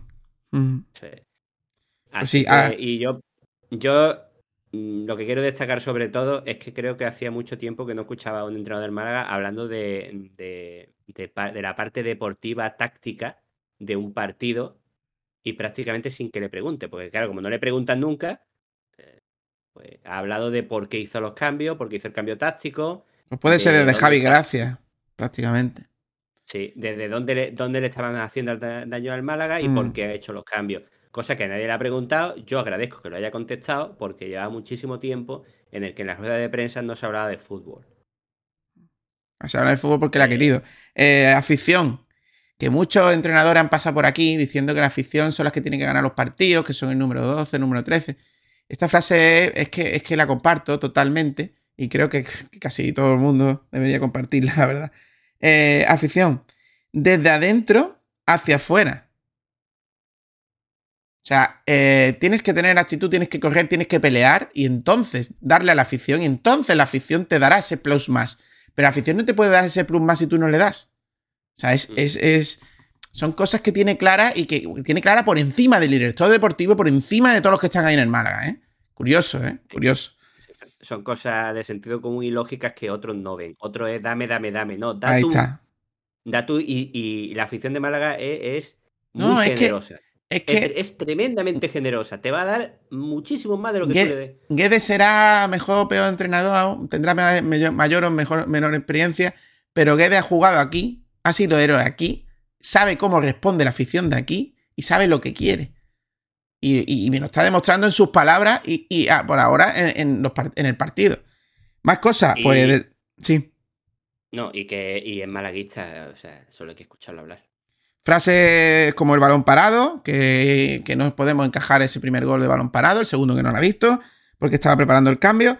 Eh, lo del arquero me ha encantado. Bueno, el arquero muy bien, eh, porque hace dos paradas. No, el arquero está para parar, los porteros están para parar. Me parece estupendo porque pienso totalmente, y ya lo sabéis los que nos escucháis, que es lo que yo pienso. Eh, como bien ha dicho Frank, lo tenía que apuntar, bueno, la explicación táctica de cada jugada, de cada partido, de cada cambio, de pues, pues, pues te gusta o no, es fallo o no, pero te lo explicas por qué lo ha hecho, tácticamente. Decir que dependen de ellos. Que no, que no hay que mirar los partidos de los de abajo, que lo que hay que ganar puntos nosotros porque todavía dependemos de nosotros, porque nosotros estamos arriba. Le gané, le gané, le gané, le gané, le gané. Ojalá Le sea gané, le gané, le gané, que al final parecía que le ganamos, que le ganamos, que le ganamos. ¿Qué? Eso es, espe- esperemos que en el próximo podcast podamos decir, le gané. Ahí está, ahí está. Le gané al Leganés. Ahí está. Y otra cosa muy importante que es parte de, de ser futbolista, de ser jugador o de ser deportista es error y para adelante. Error y para adelante. Es decir, no te quedes en el Eso- error. Quédate en, en seguir luchando para evitar el error, ¿sabes? Eso vale también para la vida. Sí, sí, totalmente. Y ya lo que hace que, que me gane a mí y que le gane a muchos, yo sé que hay muchos aficionados que, que crecieron con el Málaga de Champions, que crecieron con... Pero yo, igual que Vinio Guerrero, porque lo escuché esta semana, eh, como el ascenso eh, de segunda B a segunda A, ni el ascenso a primera, ¿eh? Ese ascenso, cuando estaba todo perdido, cuando tenía que empatar el otro equipo y no dependíamos de nosotros, y tenemos que marcar tres goles, cuando marcamos, nos marca el Tarrasa. O sea, yo es eh, el, hito, el hito deportivo que he vivido en vivo más grande que de, de- vaya. De, que- la historia. Mucho que, por mucho que muchos malagueños y periodistas y aficionados quieran manchar aquel, aquel ascenso con supuestas compras de portero, mm, aquello fue un hito, aquello fue una machada, aquello fue espectacular. Los que estuvimos en el estadio lo vivimos y los que lo vieron por la tele lo, eh, supongo que también lo vivirían. Y, son de, esas, eh, de esos hitos históricos en los que todo lo tiene en contra y consigue darle la vuelta. Mm. Y, lo último ya acabo con, con mis apuntes de la rueda de prensa. Eh, está de moda traer a futbolistas del Málaga para que trabajen en el Málaga. Duda, Manolo Gaspar, De Micheli, el otro, Pellicer, el otro. Hay que traer a gente como Guede, ¿por qué? Siempre con esa camiseta, siempre con el escudo. O sea, te puede salir mejor o peor, pero es que es, que es un hincha trabajando en su equipo. O sea, es, es que no hay nada que te dé más fiabilidad a la hora de trabajo y esfuerzo. No hay nada en el mundo. Es que no se pone una gorra de Nike que pone Nike que le da el Málaga. Es que se pone la gorra que, que lleva el escudo. Es que se pone la chaqueta de chándal de vestir por la calle porque pone detrás Málaga Club de Fútbol en grande. Es que ese tío es como nosotros. Esperemos, o por lo menos yo espe- bueno, esperem- esperaremos todos, claro, que le salga muy bien y que se convierta en un, personaje histórico, más aún eh, como entrenador mm, que incluso como futbolista. Porque es es que es uno de los nuestros. Es uno de los nuestros y yo espero que le salga muy bien. Y lo vuelvo a repetir, si lo hace mal, lo voy a criticar. A mí eh, lo entiendo, pero creo que el, el cambio de Andrés Caro pues le salió mal. Pero en este caso es, le salió mal. Mm. Porque mm, fue Van a salir cosas lógica. mal y, y bien, pero, pero no, no es un foráneo que viene aquí, que bueno, ni viene, ni viene, bah, estoy para tres meses y me voy. y viene. Tú sabes, Le están preguntando, le están preguntando y se duerme encima del micro mientras contesta. totalmente. Pero bueno, Es, un- es una actitud diferente. vamos con la posición en la tabla clasificatoria y cerramos el análisis de la jornada, Frank, que estamos rondando la hora ya. Sí, es que la rueda de prensa. No, rondando no, no hemos pasado la hora, así que vamos, vamos allá. Bueno, Posición. la posición en la tabla, la posición en la tabla es la misma. Sí, pero Eh, hemos mejorado un punto por encima porque eh, han perdido y nosotros hemos, hemos empatado. Pero Sí, pero bueno, falta, falta por jugar, que juega hoy domingo a las 2 de la tarde el Fuenlabrada contra el Huesca. eh, que si perdiera, pues sí hemos ganado un punto a los tres perseguidores, porque tenemos tres perseguidores. Eh, y si no, Sí, pues ya eh, veremos. Sí, el Fuenlabrada es el único que se podría acercar, pero seguiríamos estando a un punto, supone- un punto más de la semana pasada porque el Fuenlabrada mm, todavía no nos alcanza. Tiene 29, se pondría con 32. No, sí, claro, nos alcanza. Se eh, seguiríamos con 6 en vez de 7. Sería, sería, si gana, sería el que, no, el que viene a por nosotros, básicamente. Sí, eh, y con haberás perdido, que tendremos a 5. Eso es. Fue la verdad que juega contra la, la Palma era, no, contra quién jugaba. Fuenlabrada contra el Huesca. El Huesca. A las 2 de la tarde. No, Eh, vaya, vaya, vaya, vaya ahorita. Pues sí. Y el, el Sporting que iba perdiendo cuando nosotros íbamos ganando y que estábamos contentos de que incluso íbamos a estar ahí, pues se ha quedado con 41 puntos. Que ha empatado contra el Eh, Alcorcón. El Sporting no está nada bien, ¿eh? Seguimos estando un partido del Sporting. Yo espero echarlo para abajo. Yo lo que quiero es mm, meter gente debajo de Eh, Yo le tengo mucho cariño al Sporting, pero ojo que el Sporting yo le veo peor que el Málaga, ¿eh? mucho peor. Pero el, Sport, pero el Sporting tiene un delantero que, que, que, que le salva partidos de vez en cuando. Totalmente. Bueno, hasta aquí este análisis extenso de la jornada, eh, pero merecía, merecía este debut, este análisis. Vamos con un día con Altani. Hoy, es- hoy es el podcast de, los- de los audios. Tenemos los, los audios resumen de la rueda de prensa, son cortitos, de, por si no había escuchado. Así que vamos con un día con Altani. Vamos allá. Un día con Altani.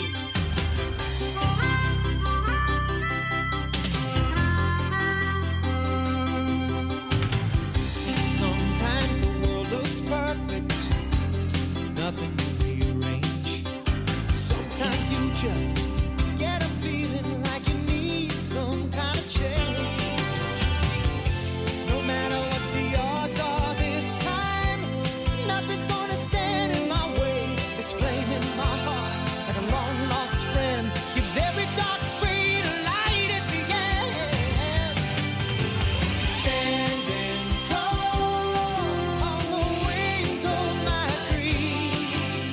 Bueno, pues vamos allá porque tenemos la rueda de prensa de, del administrador judicial.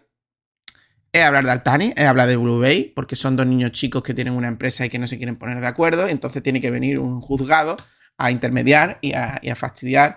eh, o, bueno, intentar arreglarlo, pero al final fastidia porque no tenemos crecimiento ninguno. Pues vamos allá. Vamos con AJ y comentamos rápido, Fran, pues lo que opinamos de, de lo que dice el señor AJ. Me parece que, en fin, antes de... Bueno, eh, luego entramos. Vamos con, con el principio. El Málaga es uno de los clubes de segunda que más dinero, dinero coge del CVC. Lo, lo dice como, como algo que ha conseguido él, pero no lo ha conseguido tú, caballero. Lo ha conseguido, no gusto o no, el señor Tebas. Desde que yo llego, creo que se han hecho más de 60 operaciones, ¿no, Manolo? Más de 60 operaciones, de que el Málaga ha tenido un coste solamente de 200.000 euros y ha ingresado 5 millones. En breve tendremos límite salarial para el año que viene, en lo que estamos trabajando, y veremos cómo se arbitra para que haya más límite salarial que este año.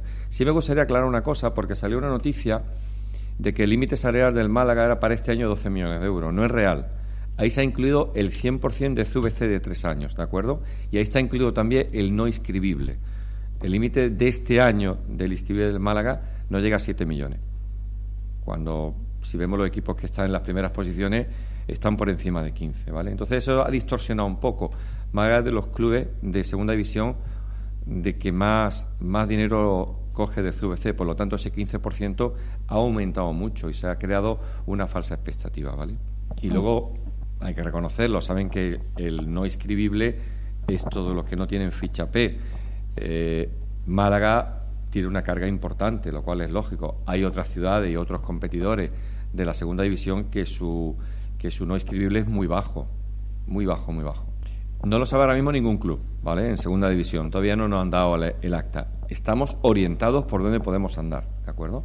Para el año que viene hay que tener en cuenta que hay 12 jugadores con contrato, sin contar a Kevin, a Loren, a Lorenzo, a, Caro, ¿quién me falta? Falta un quinto. A Kevin, por ejemplo.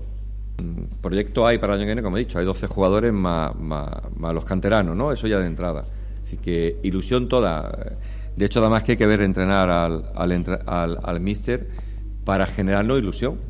Y la ilusión no la tenemos que generar nosotros. Hace dos años, les recuerdo, Kiko, que el Málaga estaba a punto de desaparecer.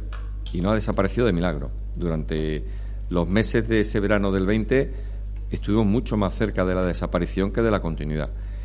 Eh, se ha revertido la situación y ahora tenemos un club totalmente saneado, totalmente estable y trabajando en el día a día, en el corto, en el medio y en el largo plazo. Lo único, lo importante es que entre el balón.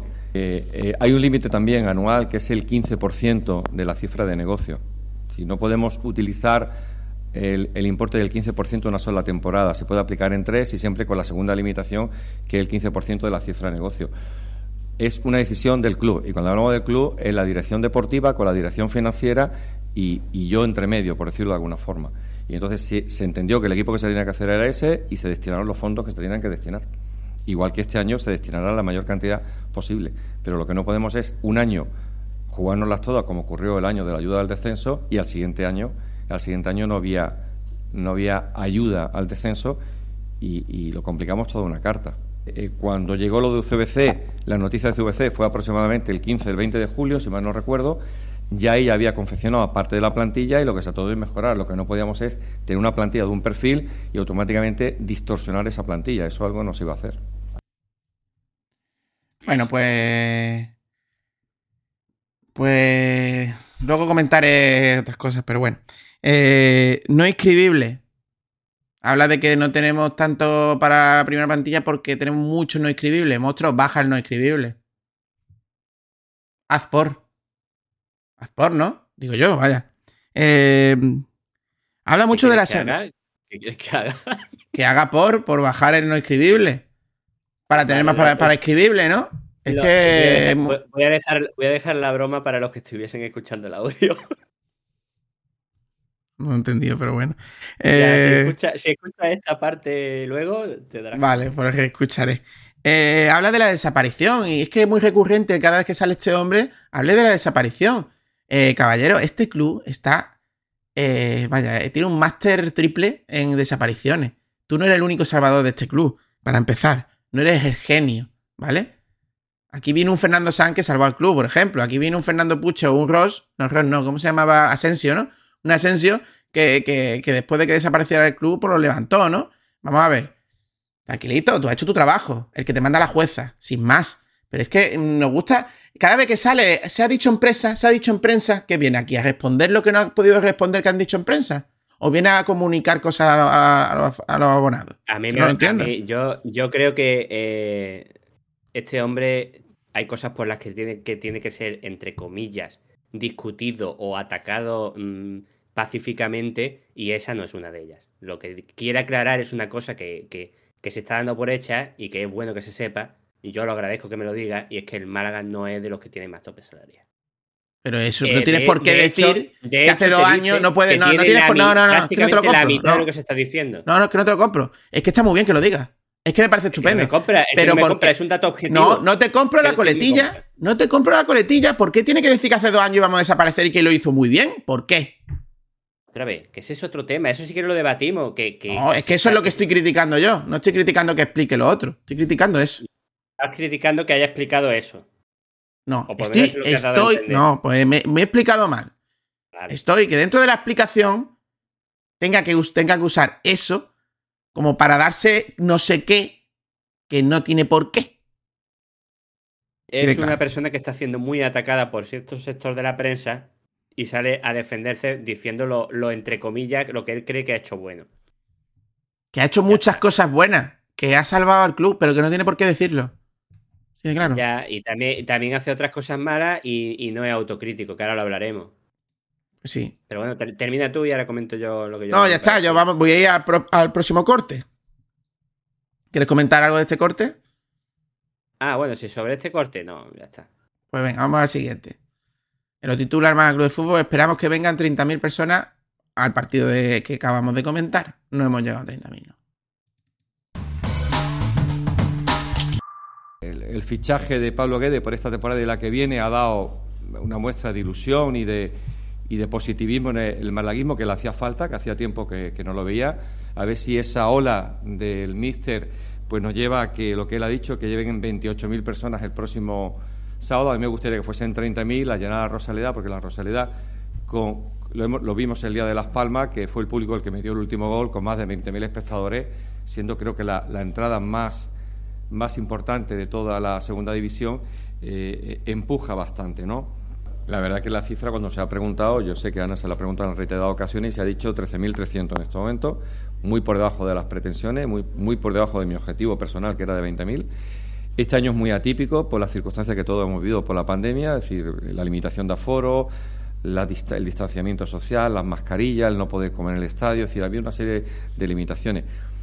Al- a los aficionados también hay que darle para que vengan y, a lo mejor nosotros no hemos estado lo más acertado dándole y eso es importante, hay que entonar el mea culpa y a final de temporada haremos reflexión sobre eso, ¿no? Hasta el viernes de madrugada estuvo lloviendo barro en Málaga. El sábado por la mañana lo que nos informaron es que posiblemente iba a seguir lloviendo barro. A media mañana nos dicen que no llueve, que no va a llover barro. ¿De acuerdo? Llovió barro durante una semana en Málaga, que eso yo creo que todos lo sabemos. Y a partir de ahí, si normalmente limpian el estadio 10 personas, hubo lo menos 50 o 60 limpiando el estadio durante todo el sábado y el domingo. Hubo cuatro cuadrillas de 10 personas limpiando el estadio. Pero no llegamos a todas las sillas.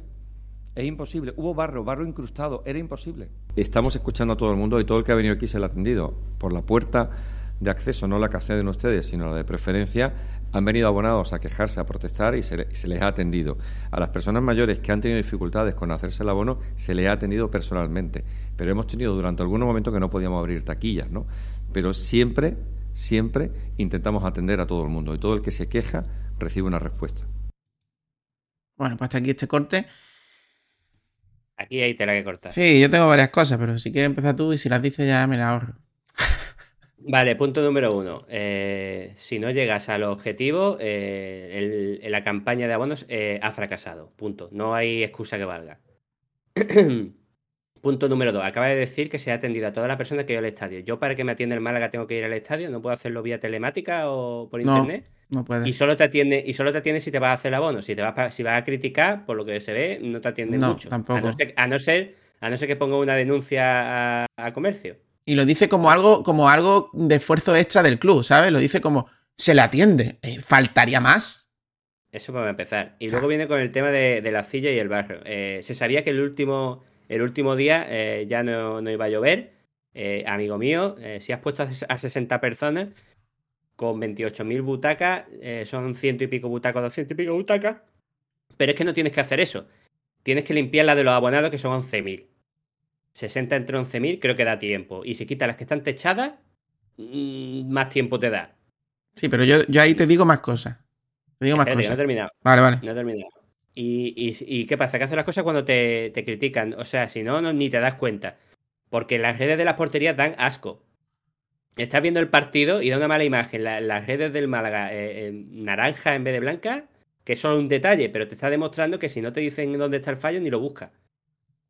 Yo creo que eh, o hay un fallo de comunicación entre los que, los que están encargados de algunos sectores de- del club y los altos cargos, o es un problema endémico eh, de dentro. que No, no, que- hay hay un problema dentro del Málaga desde hace siglos, pero bueno. Eh, yo tengo más cositas. El público, no- como bien ha dicho Guede, no mete el último gol, ¿vale? Al público hay que darle, al público hay que darle para que el público re- responda, ¿no? Eh, y no es el que mete el gol. El segundo gol lo mete Se- eh, Secu en Las Palmas, ¿eh? Secu. No lo mete el público. Que yo sé que te lo ha dicho Manolo Gaspar y queda todo muy bonito, tú te lo has creído porque no eres tío de fútbol, pero. eh, o quien sea. Eh, El último gol, el gol de Las Palmas, no lo mete el público, lo mete Secu. Así de claro. Eh, y hablando de lo del barrio, dice que le dijeron que el sábado por la mañana iba a llover y luego no llovió. No, perdona, porque yo sabía que no iba a llover y no, no llamé ni a la MT, que la puedes llamar, que es un número gratuito y puedes llamar para ver si llueve en Málaga. Con la aplicación del tiempo. también. Claro, es que viendo la aplicación se veía que no llovía, o sea, no me cuentes historia. Y de si dices que estuvo desde la tarde del sábado hasta el domingo, 50 personas. Pues hijo, trabajan por horas, porque. Que el barro no es cemento, ¿eh? Que el barro no es cemento. O sea, en vez de decir lo hicimos mal, y los periodistas, en vez de preguntarles por qué no, no, no habéis puesto una disculpa pública, que no la han hecho tampoco, excusas, excusas y más excusas. Y como tú has O dicho, Frank, perdona, como tú has dicho, Frank, con el tema de las redes y demás, eh, es que no es que haya un fallo de. Es que no le cuentan las cosas. Es que las cosas malas se las esconden para que no les regañe. Es que es un jefe en el cual confía tanto en sus súbditos, en, su- en sus responsables de. Que, y los responsables son los mismos. Los mismos que cuando la cagan echan el culo fuera. El mismo que le dijo a y le filtra al señor eh, Bautista y le dijo: Vamos a callarnos, lo hemos hecho mal, vamos a esperar que pase la marea y a ver si se lo olvidan y ya está. No, perdona, tú tienes que coger redes sociales y disculparte. Y no lo han hecho. Es que, aparte de eso, me quieres decir que con una máquina de agua a presión, porque estás diciendo que el barrio se- era difícil de quitar, vale, eso te lo compro. Con una máquina de agua a presión que vayan do- dos máquinas por zona y uno detrás secando, Ah, ¿no te da tiempo? Excusa, Fran, no le des más vueltas, son excusas. Oh, oh, oh, lo más grave, que es que, claro, aquí hay cosas, cor- los cortes estos son de los vídeos del Málaga y hay cosas Mm. que han eliminado. Claro, yo lo vi entero. Aquí, aquí, Mm. aquí hay una cosa que dice que es que eh, algo estarán fallando, que no le dan a la afición, porque hay algo hay que dar a la afición. Eso lo dice en el audio, bro. Eso lo dice. Sí, pero es que luego, luego eh, tiene la cara B, y la cara B es que se pone a comparar la afición con otras aficiones de, de España en las que va más gente. Sí. Sí, sí, sí, sí. O sea, aquí está la cara A y la cara B. La culpa es del cliente, parece ser. Aficionado. Bueno, vamos al último corte. Eh, las cuentas están inmaculadas. Que ha dado mucho que hablar.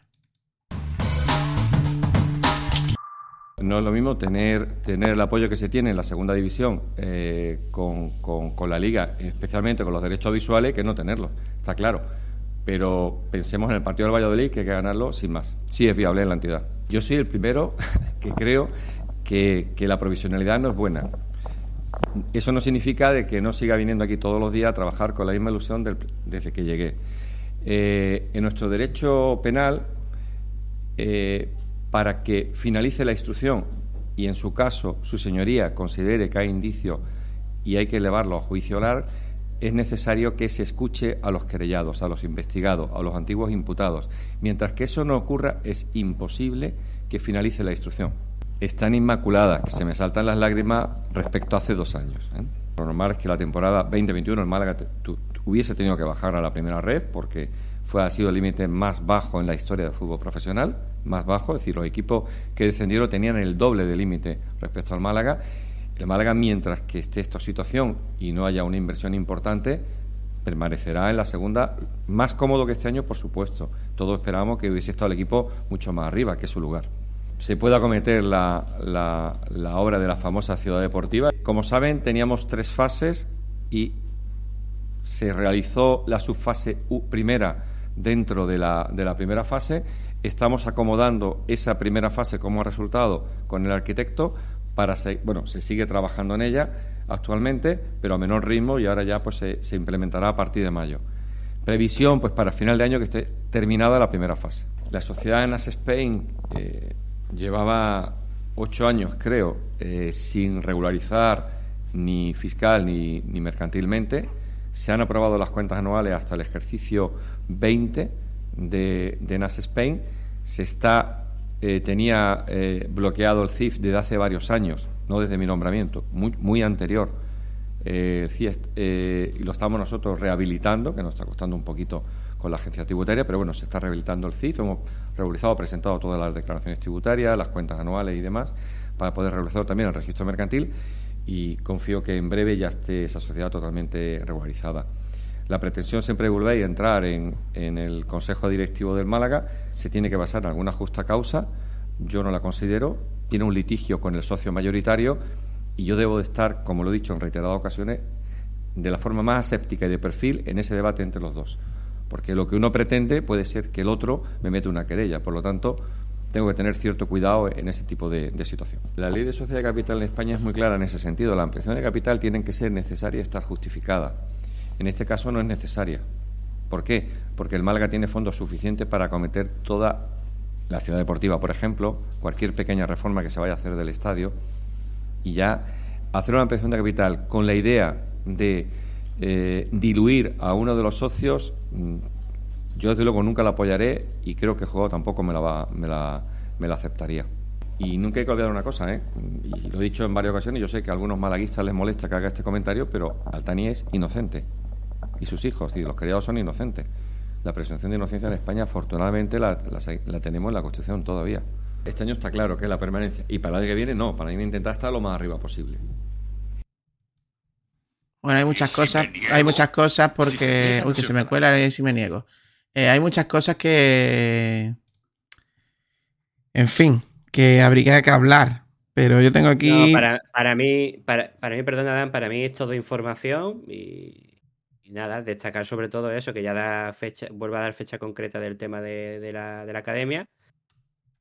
Y lo demás, pues nada, eh, información que necesitábamos y que, que nos la da. Mm, Eh, que la academia se va a hacer. El Málaga, el Málaga es viable incluso si descendiese.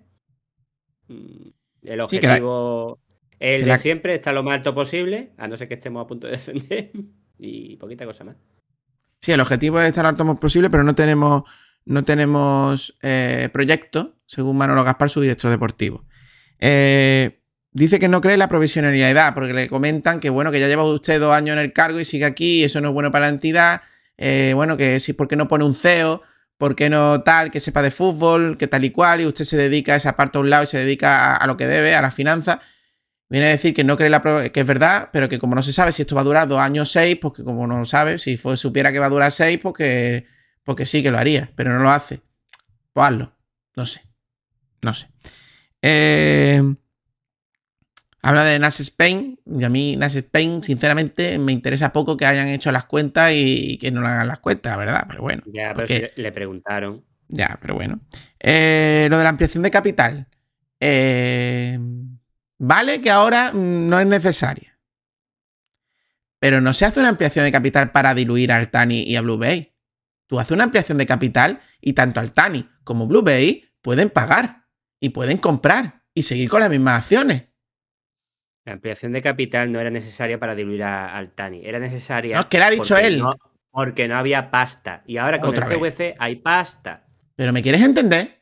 Lo ha dicho antes de que hubiera CVC y ahora, y lo vuelve a decir. Dice que hacer una ampliación de capital con la con el objetivo de diluir a los, a los dueños. No, perdona, es que el objetivo no es diluir a los dueños. Los dueños pueden pagar más dinero si quieren. Lo que pasa es que, claro, Blue Bay a un euro no le va a llegar y el otro no tiene el dinero de Qatar. O sea, mm, pero es así. Es así. Es que, es que, es que me gusta mucho el asiento. Me gusta mucho el asiento. Vale, ya está. No es mi opinión. Respetable, Vale. Pero es que, es que creo que está hablando de cosas diferentes. ¿Por qué?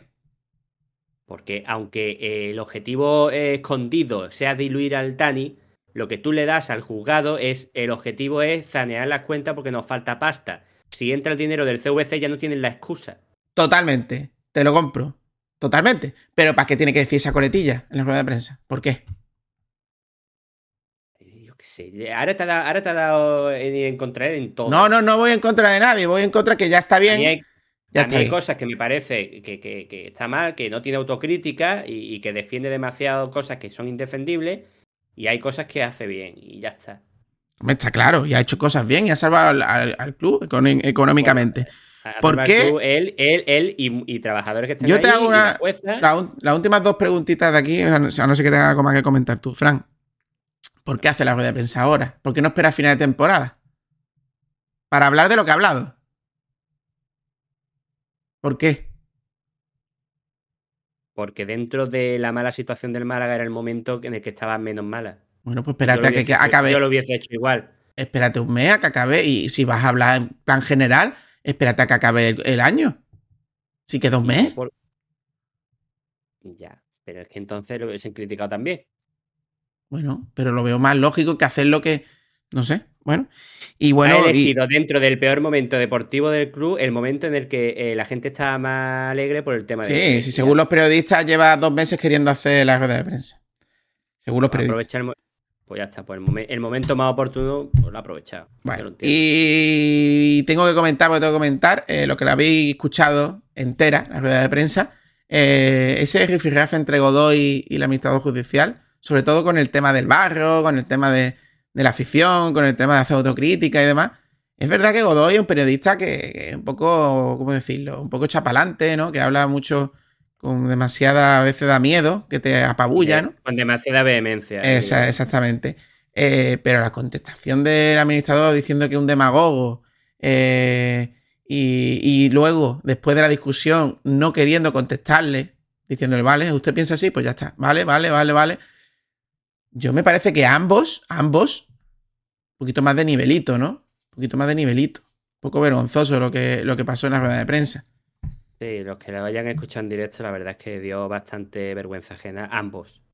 Por la- Y por ambos tendrían sus razones, ¿eh? Lo que decían, que ahí yo no entro. Sí, sí, pero es lo que tú dices. Si, si Félix hubiese calmado un poquito y no hubiese. se hubiese encendido tanto con lo que le llamaron y, con la forma de actuar del otro, pues a lo mejor podía haber reconducido el tema y haberle demostrado que, se podía. Y el otro, pues, tampoco actuó nada bien, eh, la verdad. Eh, Pues sí. Muy mal por parte de los dos.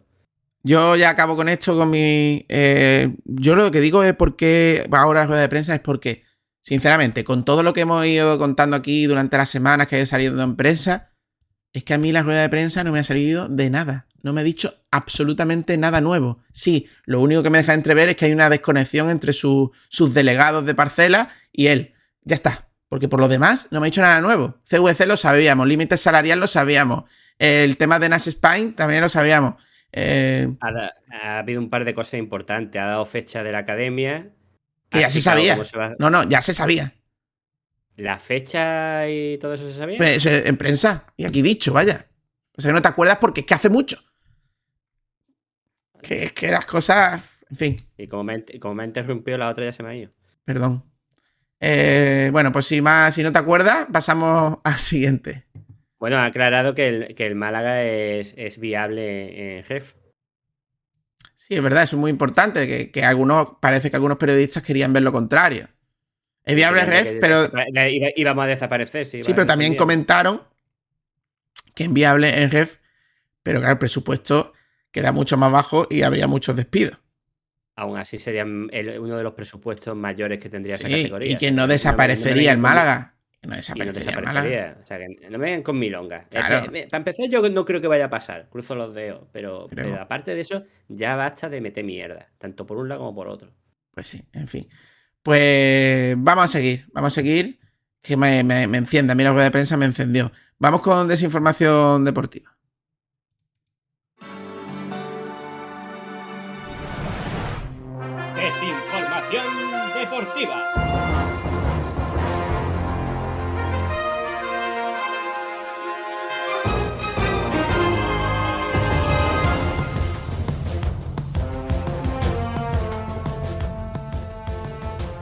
Se nos está haciendo larga la- el podcast, pedimos disculpas, pero hay muchas cosas que contar, muchos audios que yo creo que son interesantes. Y como esto se puede escuchar en cachito, viene bien. Eh, vamos con desinformación deportiva. Vamos primero con, bueno, por la rueda de prensa de, de Guede. También hemos cogido el resumen del Málaga, eh, porque creo que es lo mejor, porque si ponemos la hora que duró la rueda de prensa, nos podemos morir aquí. Y vosotros la tenéis, bueno, o no la tenéis, pero en cualquier eh, medio de comunicación local, sobre todo Radio Barra de Bar, Radio Marca, lo tienen íntegro. También creo que lo tienen en, en Sport Direct, porque también tiene el mismo horario, eh, por si queréis escucharlo íntegro. Nosotros lo vamos a ofrecer aquí, pero de forma eh, menos resumida. Primero eh, el dale, dale, porque hay que escucharlo, Fran.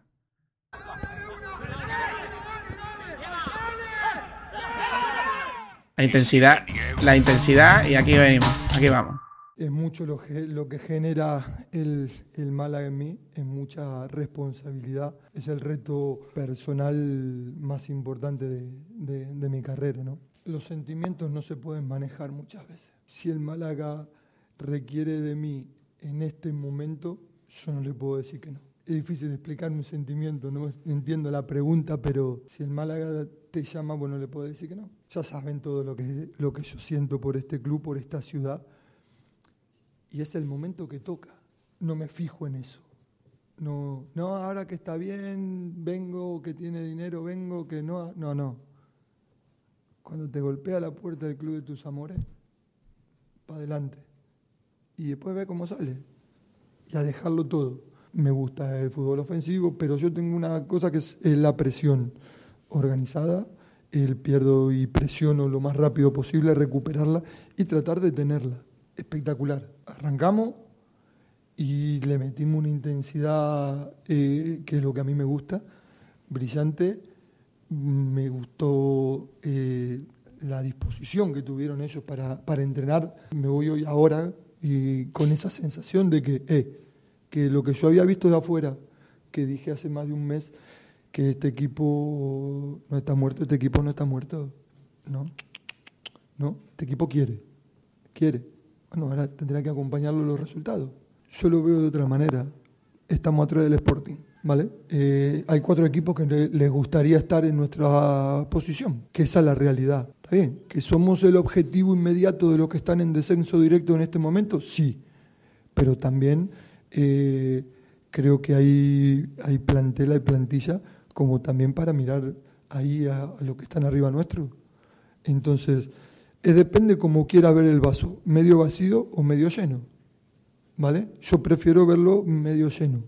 Nos tenemos que centrar en lo nuestro y, sacar nuestros partidos adelante.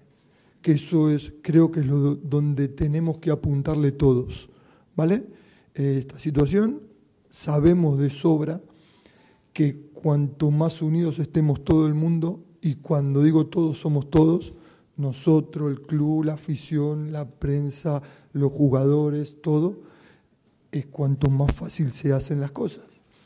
Y aparte ya sabemos eh, por experiencia propia y, y por lo que es el, el malaguismo, que cuando estamos todos unidos es difícil que nos volteen. Eso lo tenemos claro todo. Y creo que es lo que toca en estos momentos, ¿no? ¿Qué le puedo decir yo a la afición del Málaga? Que, que hay que llenar a Rosaleda y que sea como es, que apoye siempre como apoyó siempre en los momentos difíciles. Es que es lo que hay, es que es así. Tú lo sacaste, nosotros estábamos afuera y la Rosaleda estaba llena cuando subimos a segunda, que lo teníamos más difícil, ¿no? Y estaba ahí. Entonces, yo creo que el mensaje es, vamos a hacer lo que somos nosotros los malagueños, apoyar en los malos momentos más unidos que nunca. Que eso es lo que... Y después el 29 de mayo, el 30 de mayo, cuando termine, sacaremos las conclusiones, lo que tengamos que hacer o lo que sea. Pero ahora, ahora, más malaguista que nunca. Pero todos juntos, ¿eh? Es lo que a mí me gustaría, ¿no? Pero todo, y cuando digo todos, son todos.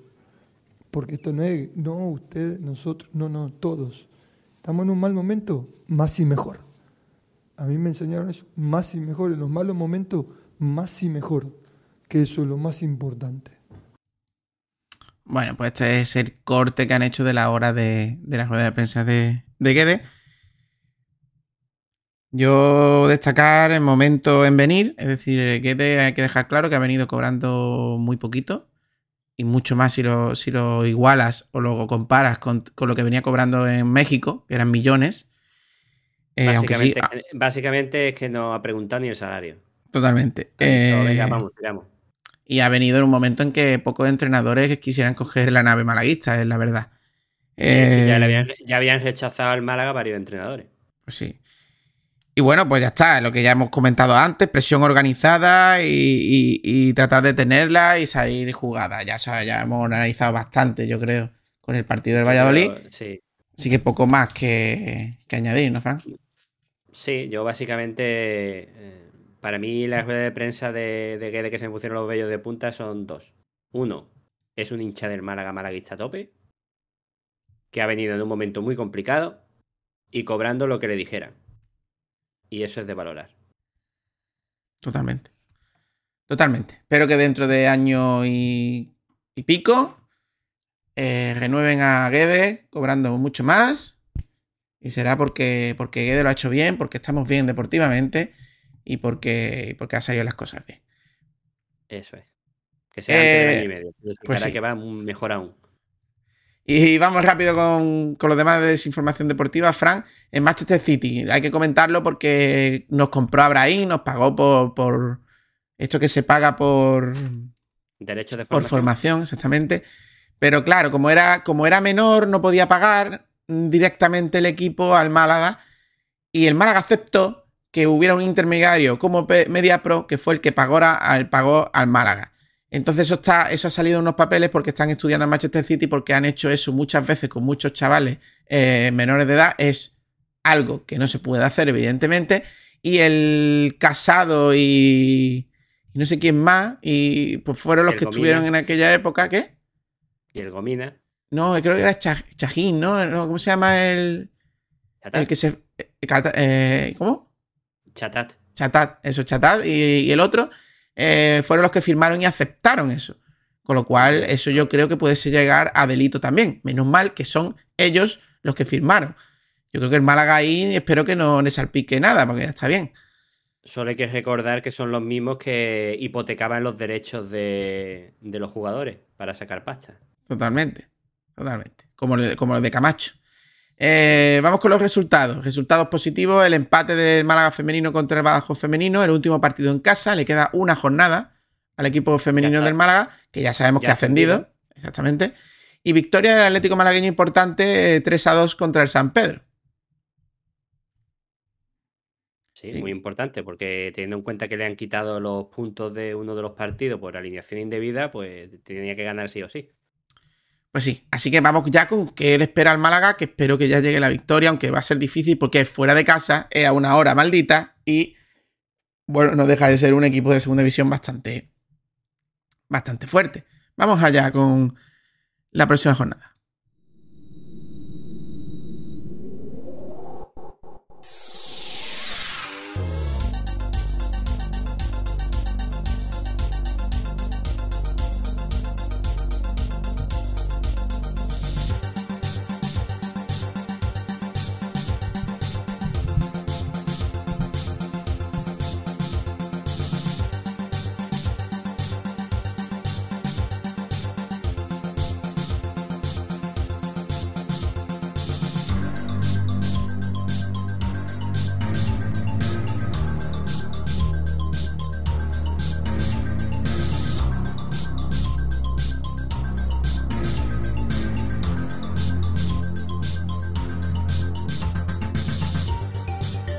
La próxima jornada, Fran, ¿qué nos espera? Pues el Leganés, eh, un equipo que se encuentra colocado en el puesto número 13 de la tabla clasificatoria con un partido menos a día de hoy y con 45 puntos. Sería el este sábado 10 16 de abril a la hora maldita, como tú muy bien has dicho, a las 4 de la tarde por Gol Televisión. A las 4 de la tarde que no se le da nada bien al Málaga con los entrenadores anteriores. Espero que, que rompa esa, esa hora maldita con una victoria que tanto, tanto nos hace falta. Eh, le gané pues uno de los equipos potentes de, de esta segunda división que se encuentra eh, más o menos a mitad de la tabla, como he dicho, en el puesto número 13. Y con una plantilla, pues, eh, pues de- del típico equipo que, descendió hace nada y, y tiene todavía jugadores pues, de, de calidad. Bueno, pues un partido complicado, como todos los que nos esperan, porque, porque queda llegado en, en el peor momento. Los partidos con los de abajo ya acabados y los hemos perdido. Así que solo toca mirar arriba siempre que juguemos e intentar ganar los partidos. Porque no nos Por vamos cierto. a enfrentar ni a Morevieta, ni a la Sociedad, ni Fuenlabrada, ni al Corcó. Por cierto, como punto detalle, recordar que nuestro amigo Recio, el de Icasdemo, está en el Leganés. Sí, sí. Y jugando, ¿eh? Y jugando. Pues sí, pues, pues ya está. ¿Qué esperas tú de este partido, Fran? ¿Habrá cambio? ¿A- ¿Recuperará? ¿Tiene a SQ? Eh, ¿Recuperará a, a, a Lombán, supongo? A lo mejor recupera a Jairo. Eh, bueno, pero de esos tres jugadores son un poco, poco intensos, ¿no? Para lo que le gusta a Guede, creo yo. ¿eh? Creo. Eh, para mí, una buena recuperación de un jugador sería Juan de, pero claro, Juan de todavía no creo que esté para. Lo mismo sí, ¿eh? No sé. Yo lo que espero es puntual. Y si es victoria, mucho mejor teniendo en cuenta que acabo de ver a un equipo que es capaz de montar buenas contras. Así que eh, ante un equipo que marca todos los partidos, por desgracia es de ese tipo de partidos, eh, si quiere miramos los últimos partidos de, del Leganés. Si es que me aparece aquí, porque a veces va y otras no. Había ganado 3 y había empatado 2, creo. No sé si tú lo tienes ahí. Sí, eh, Aquí 2-0 está, eh, contra. contra, sí. Fuenlabrada, contra Fuenlabrada le ganó 3-2. eh, contra Las Palmas perdió 4-2. Contra el Sporting, que es el que está justo por encima nuestra, empató a 1. El Ibiza eh, empató a 1. Y, y le ganó a- al Mirandés 2-0. Así que es un equipo que marca siempre, que está en una racha pues, de equipo de mitad de la tabla. Ha ganado, de esos últimos 5, ha ganado 2, ha empatado 2 y ha perdido 1. Y, eso, espero que, las contras que se han demostrado bastante buenas en este último partido se lleven a cabo contra el Leganés y podamos ganar fuera de casa. Sí, hay que marcar porque este equipo parece que siempre marca. Tiene bastante gol. Eh, y bueno, vamos con. Bueno, pues se acabó. Pues hasta aquí este. Y si no nos enfadamos, 153. El de Dale, Dale, Dale de Guede. Hoy, 10 de, de abril de 2022, eh, domingo de Ramos. Y pues bueno, pues nos vemos, nos escuchamos en, en el próximo, que será el próximo domingo. Y esperemos que con una victoria, la primera de Guede y la primera fuera de casa de, de hace mucho tiempo, Fran. Sí, y nada, que, que paséis una buena Semana Santa, os guste o no os guste eh, eh, los El tronos. Que Descanséis los que puedan descansar y, y ya mismo nos escuchamos y esperemos que con la victoria del Málaga. Muchas gracias. Sí, nos por pueden seguir, nos pueden seguir en redes sociales, en Twitter, eh, en Instagram, eh, y escuchar en casi todas las plataformas: Spotify, Evox, Anchor, etc. Pues eso, un abrazo, malaguista. Un abrazo. Hasta la próxima. Bye.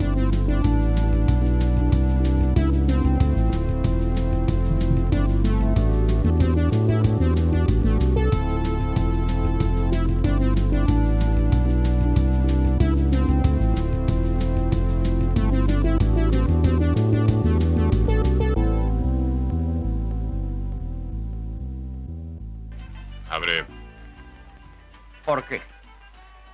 Si no abro, ¿os enfadáis? Ya estamos enfadados. Pues nosotros no. Estamos muy contentos. El local está cerrado. Es una fiesta privada y vosotros no tenéis invitación.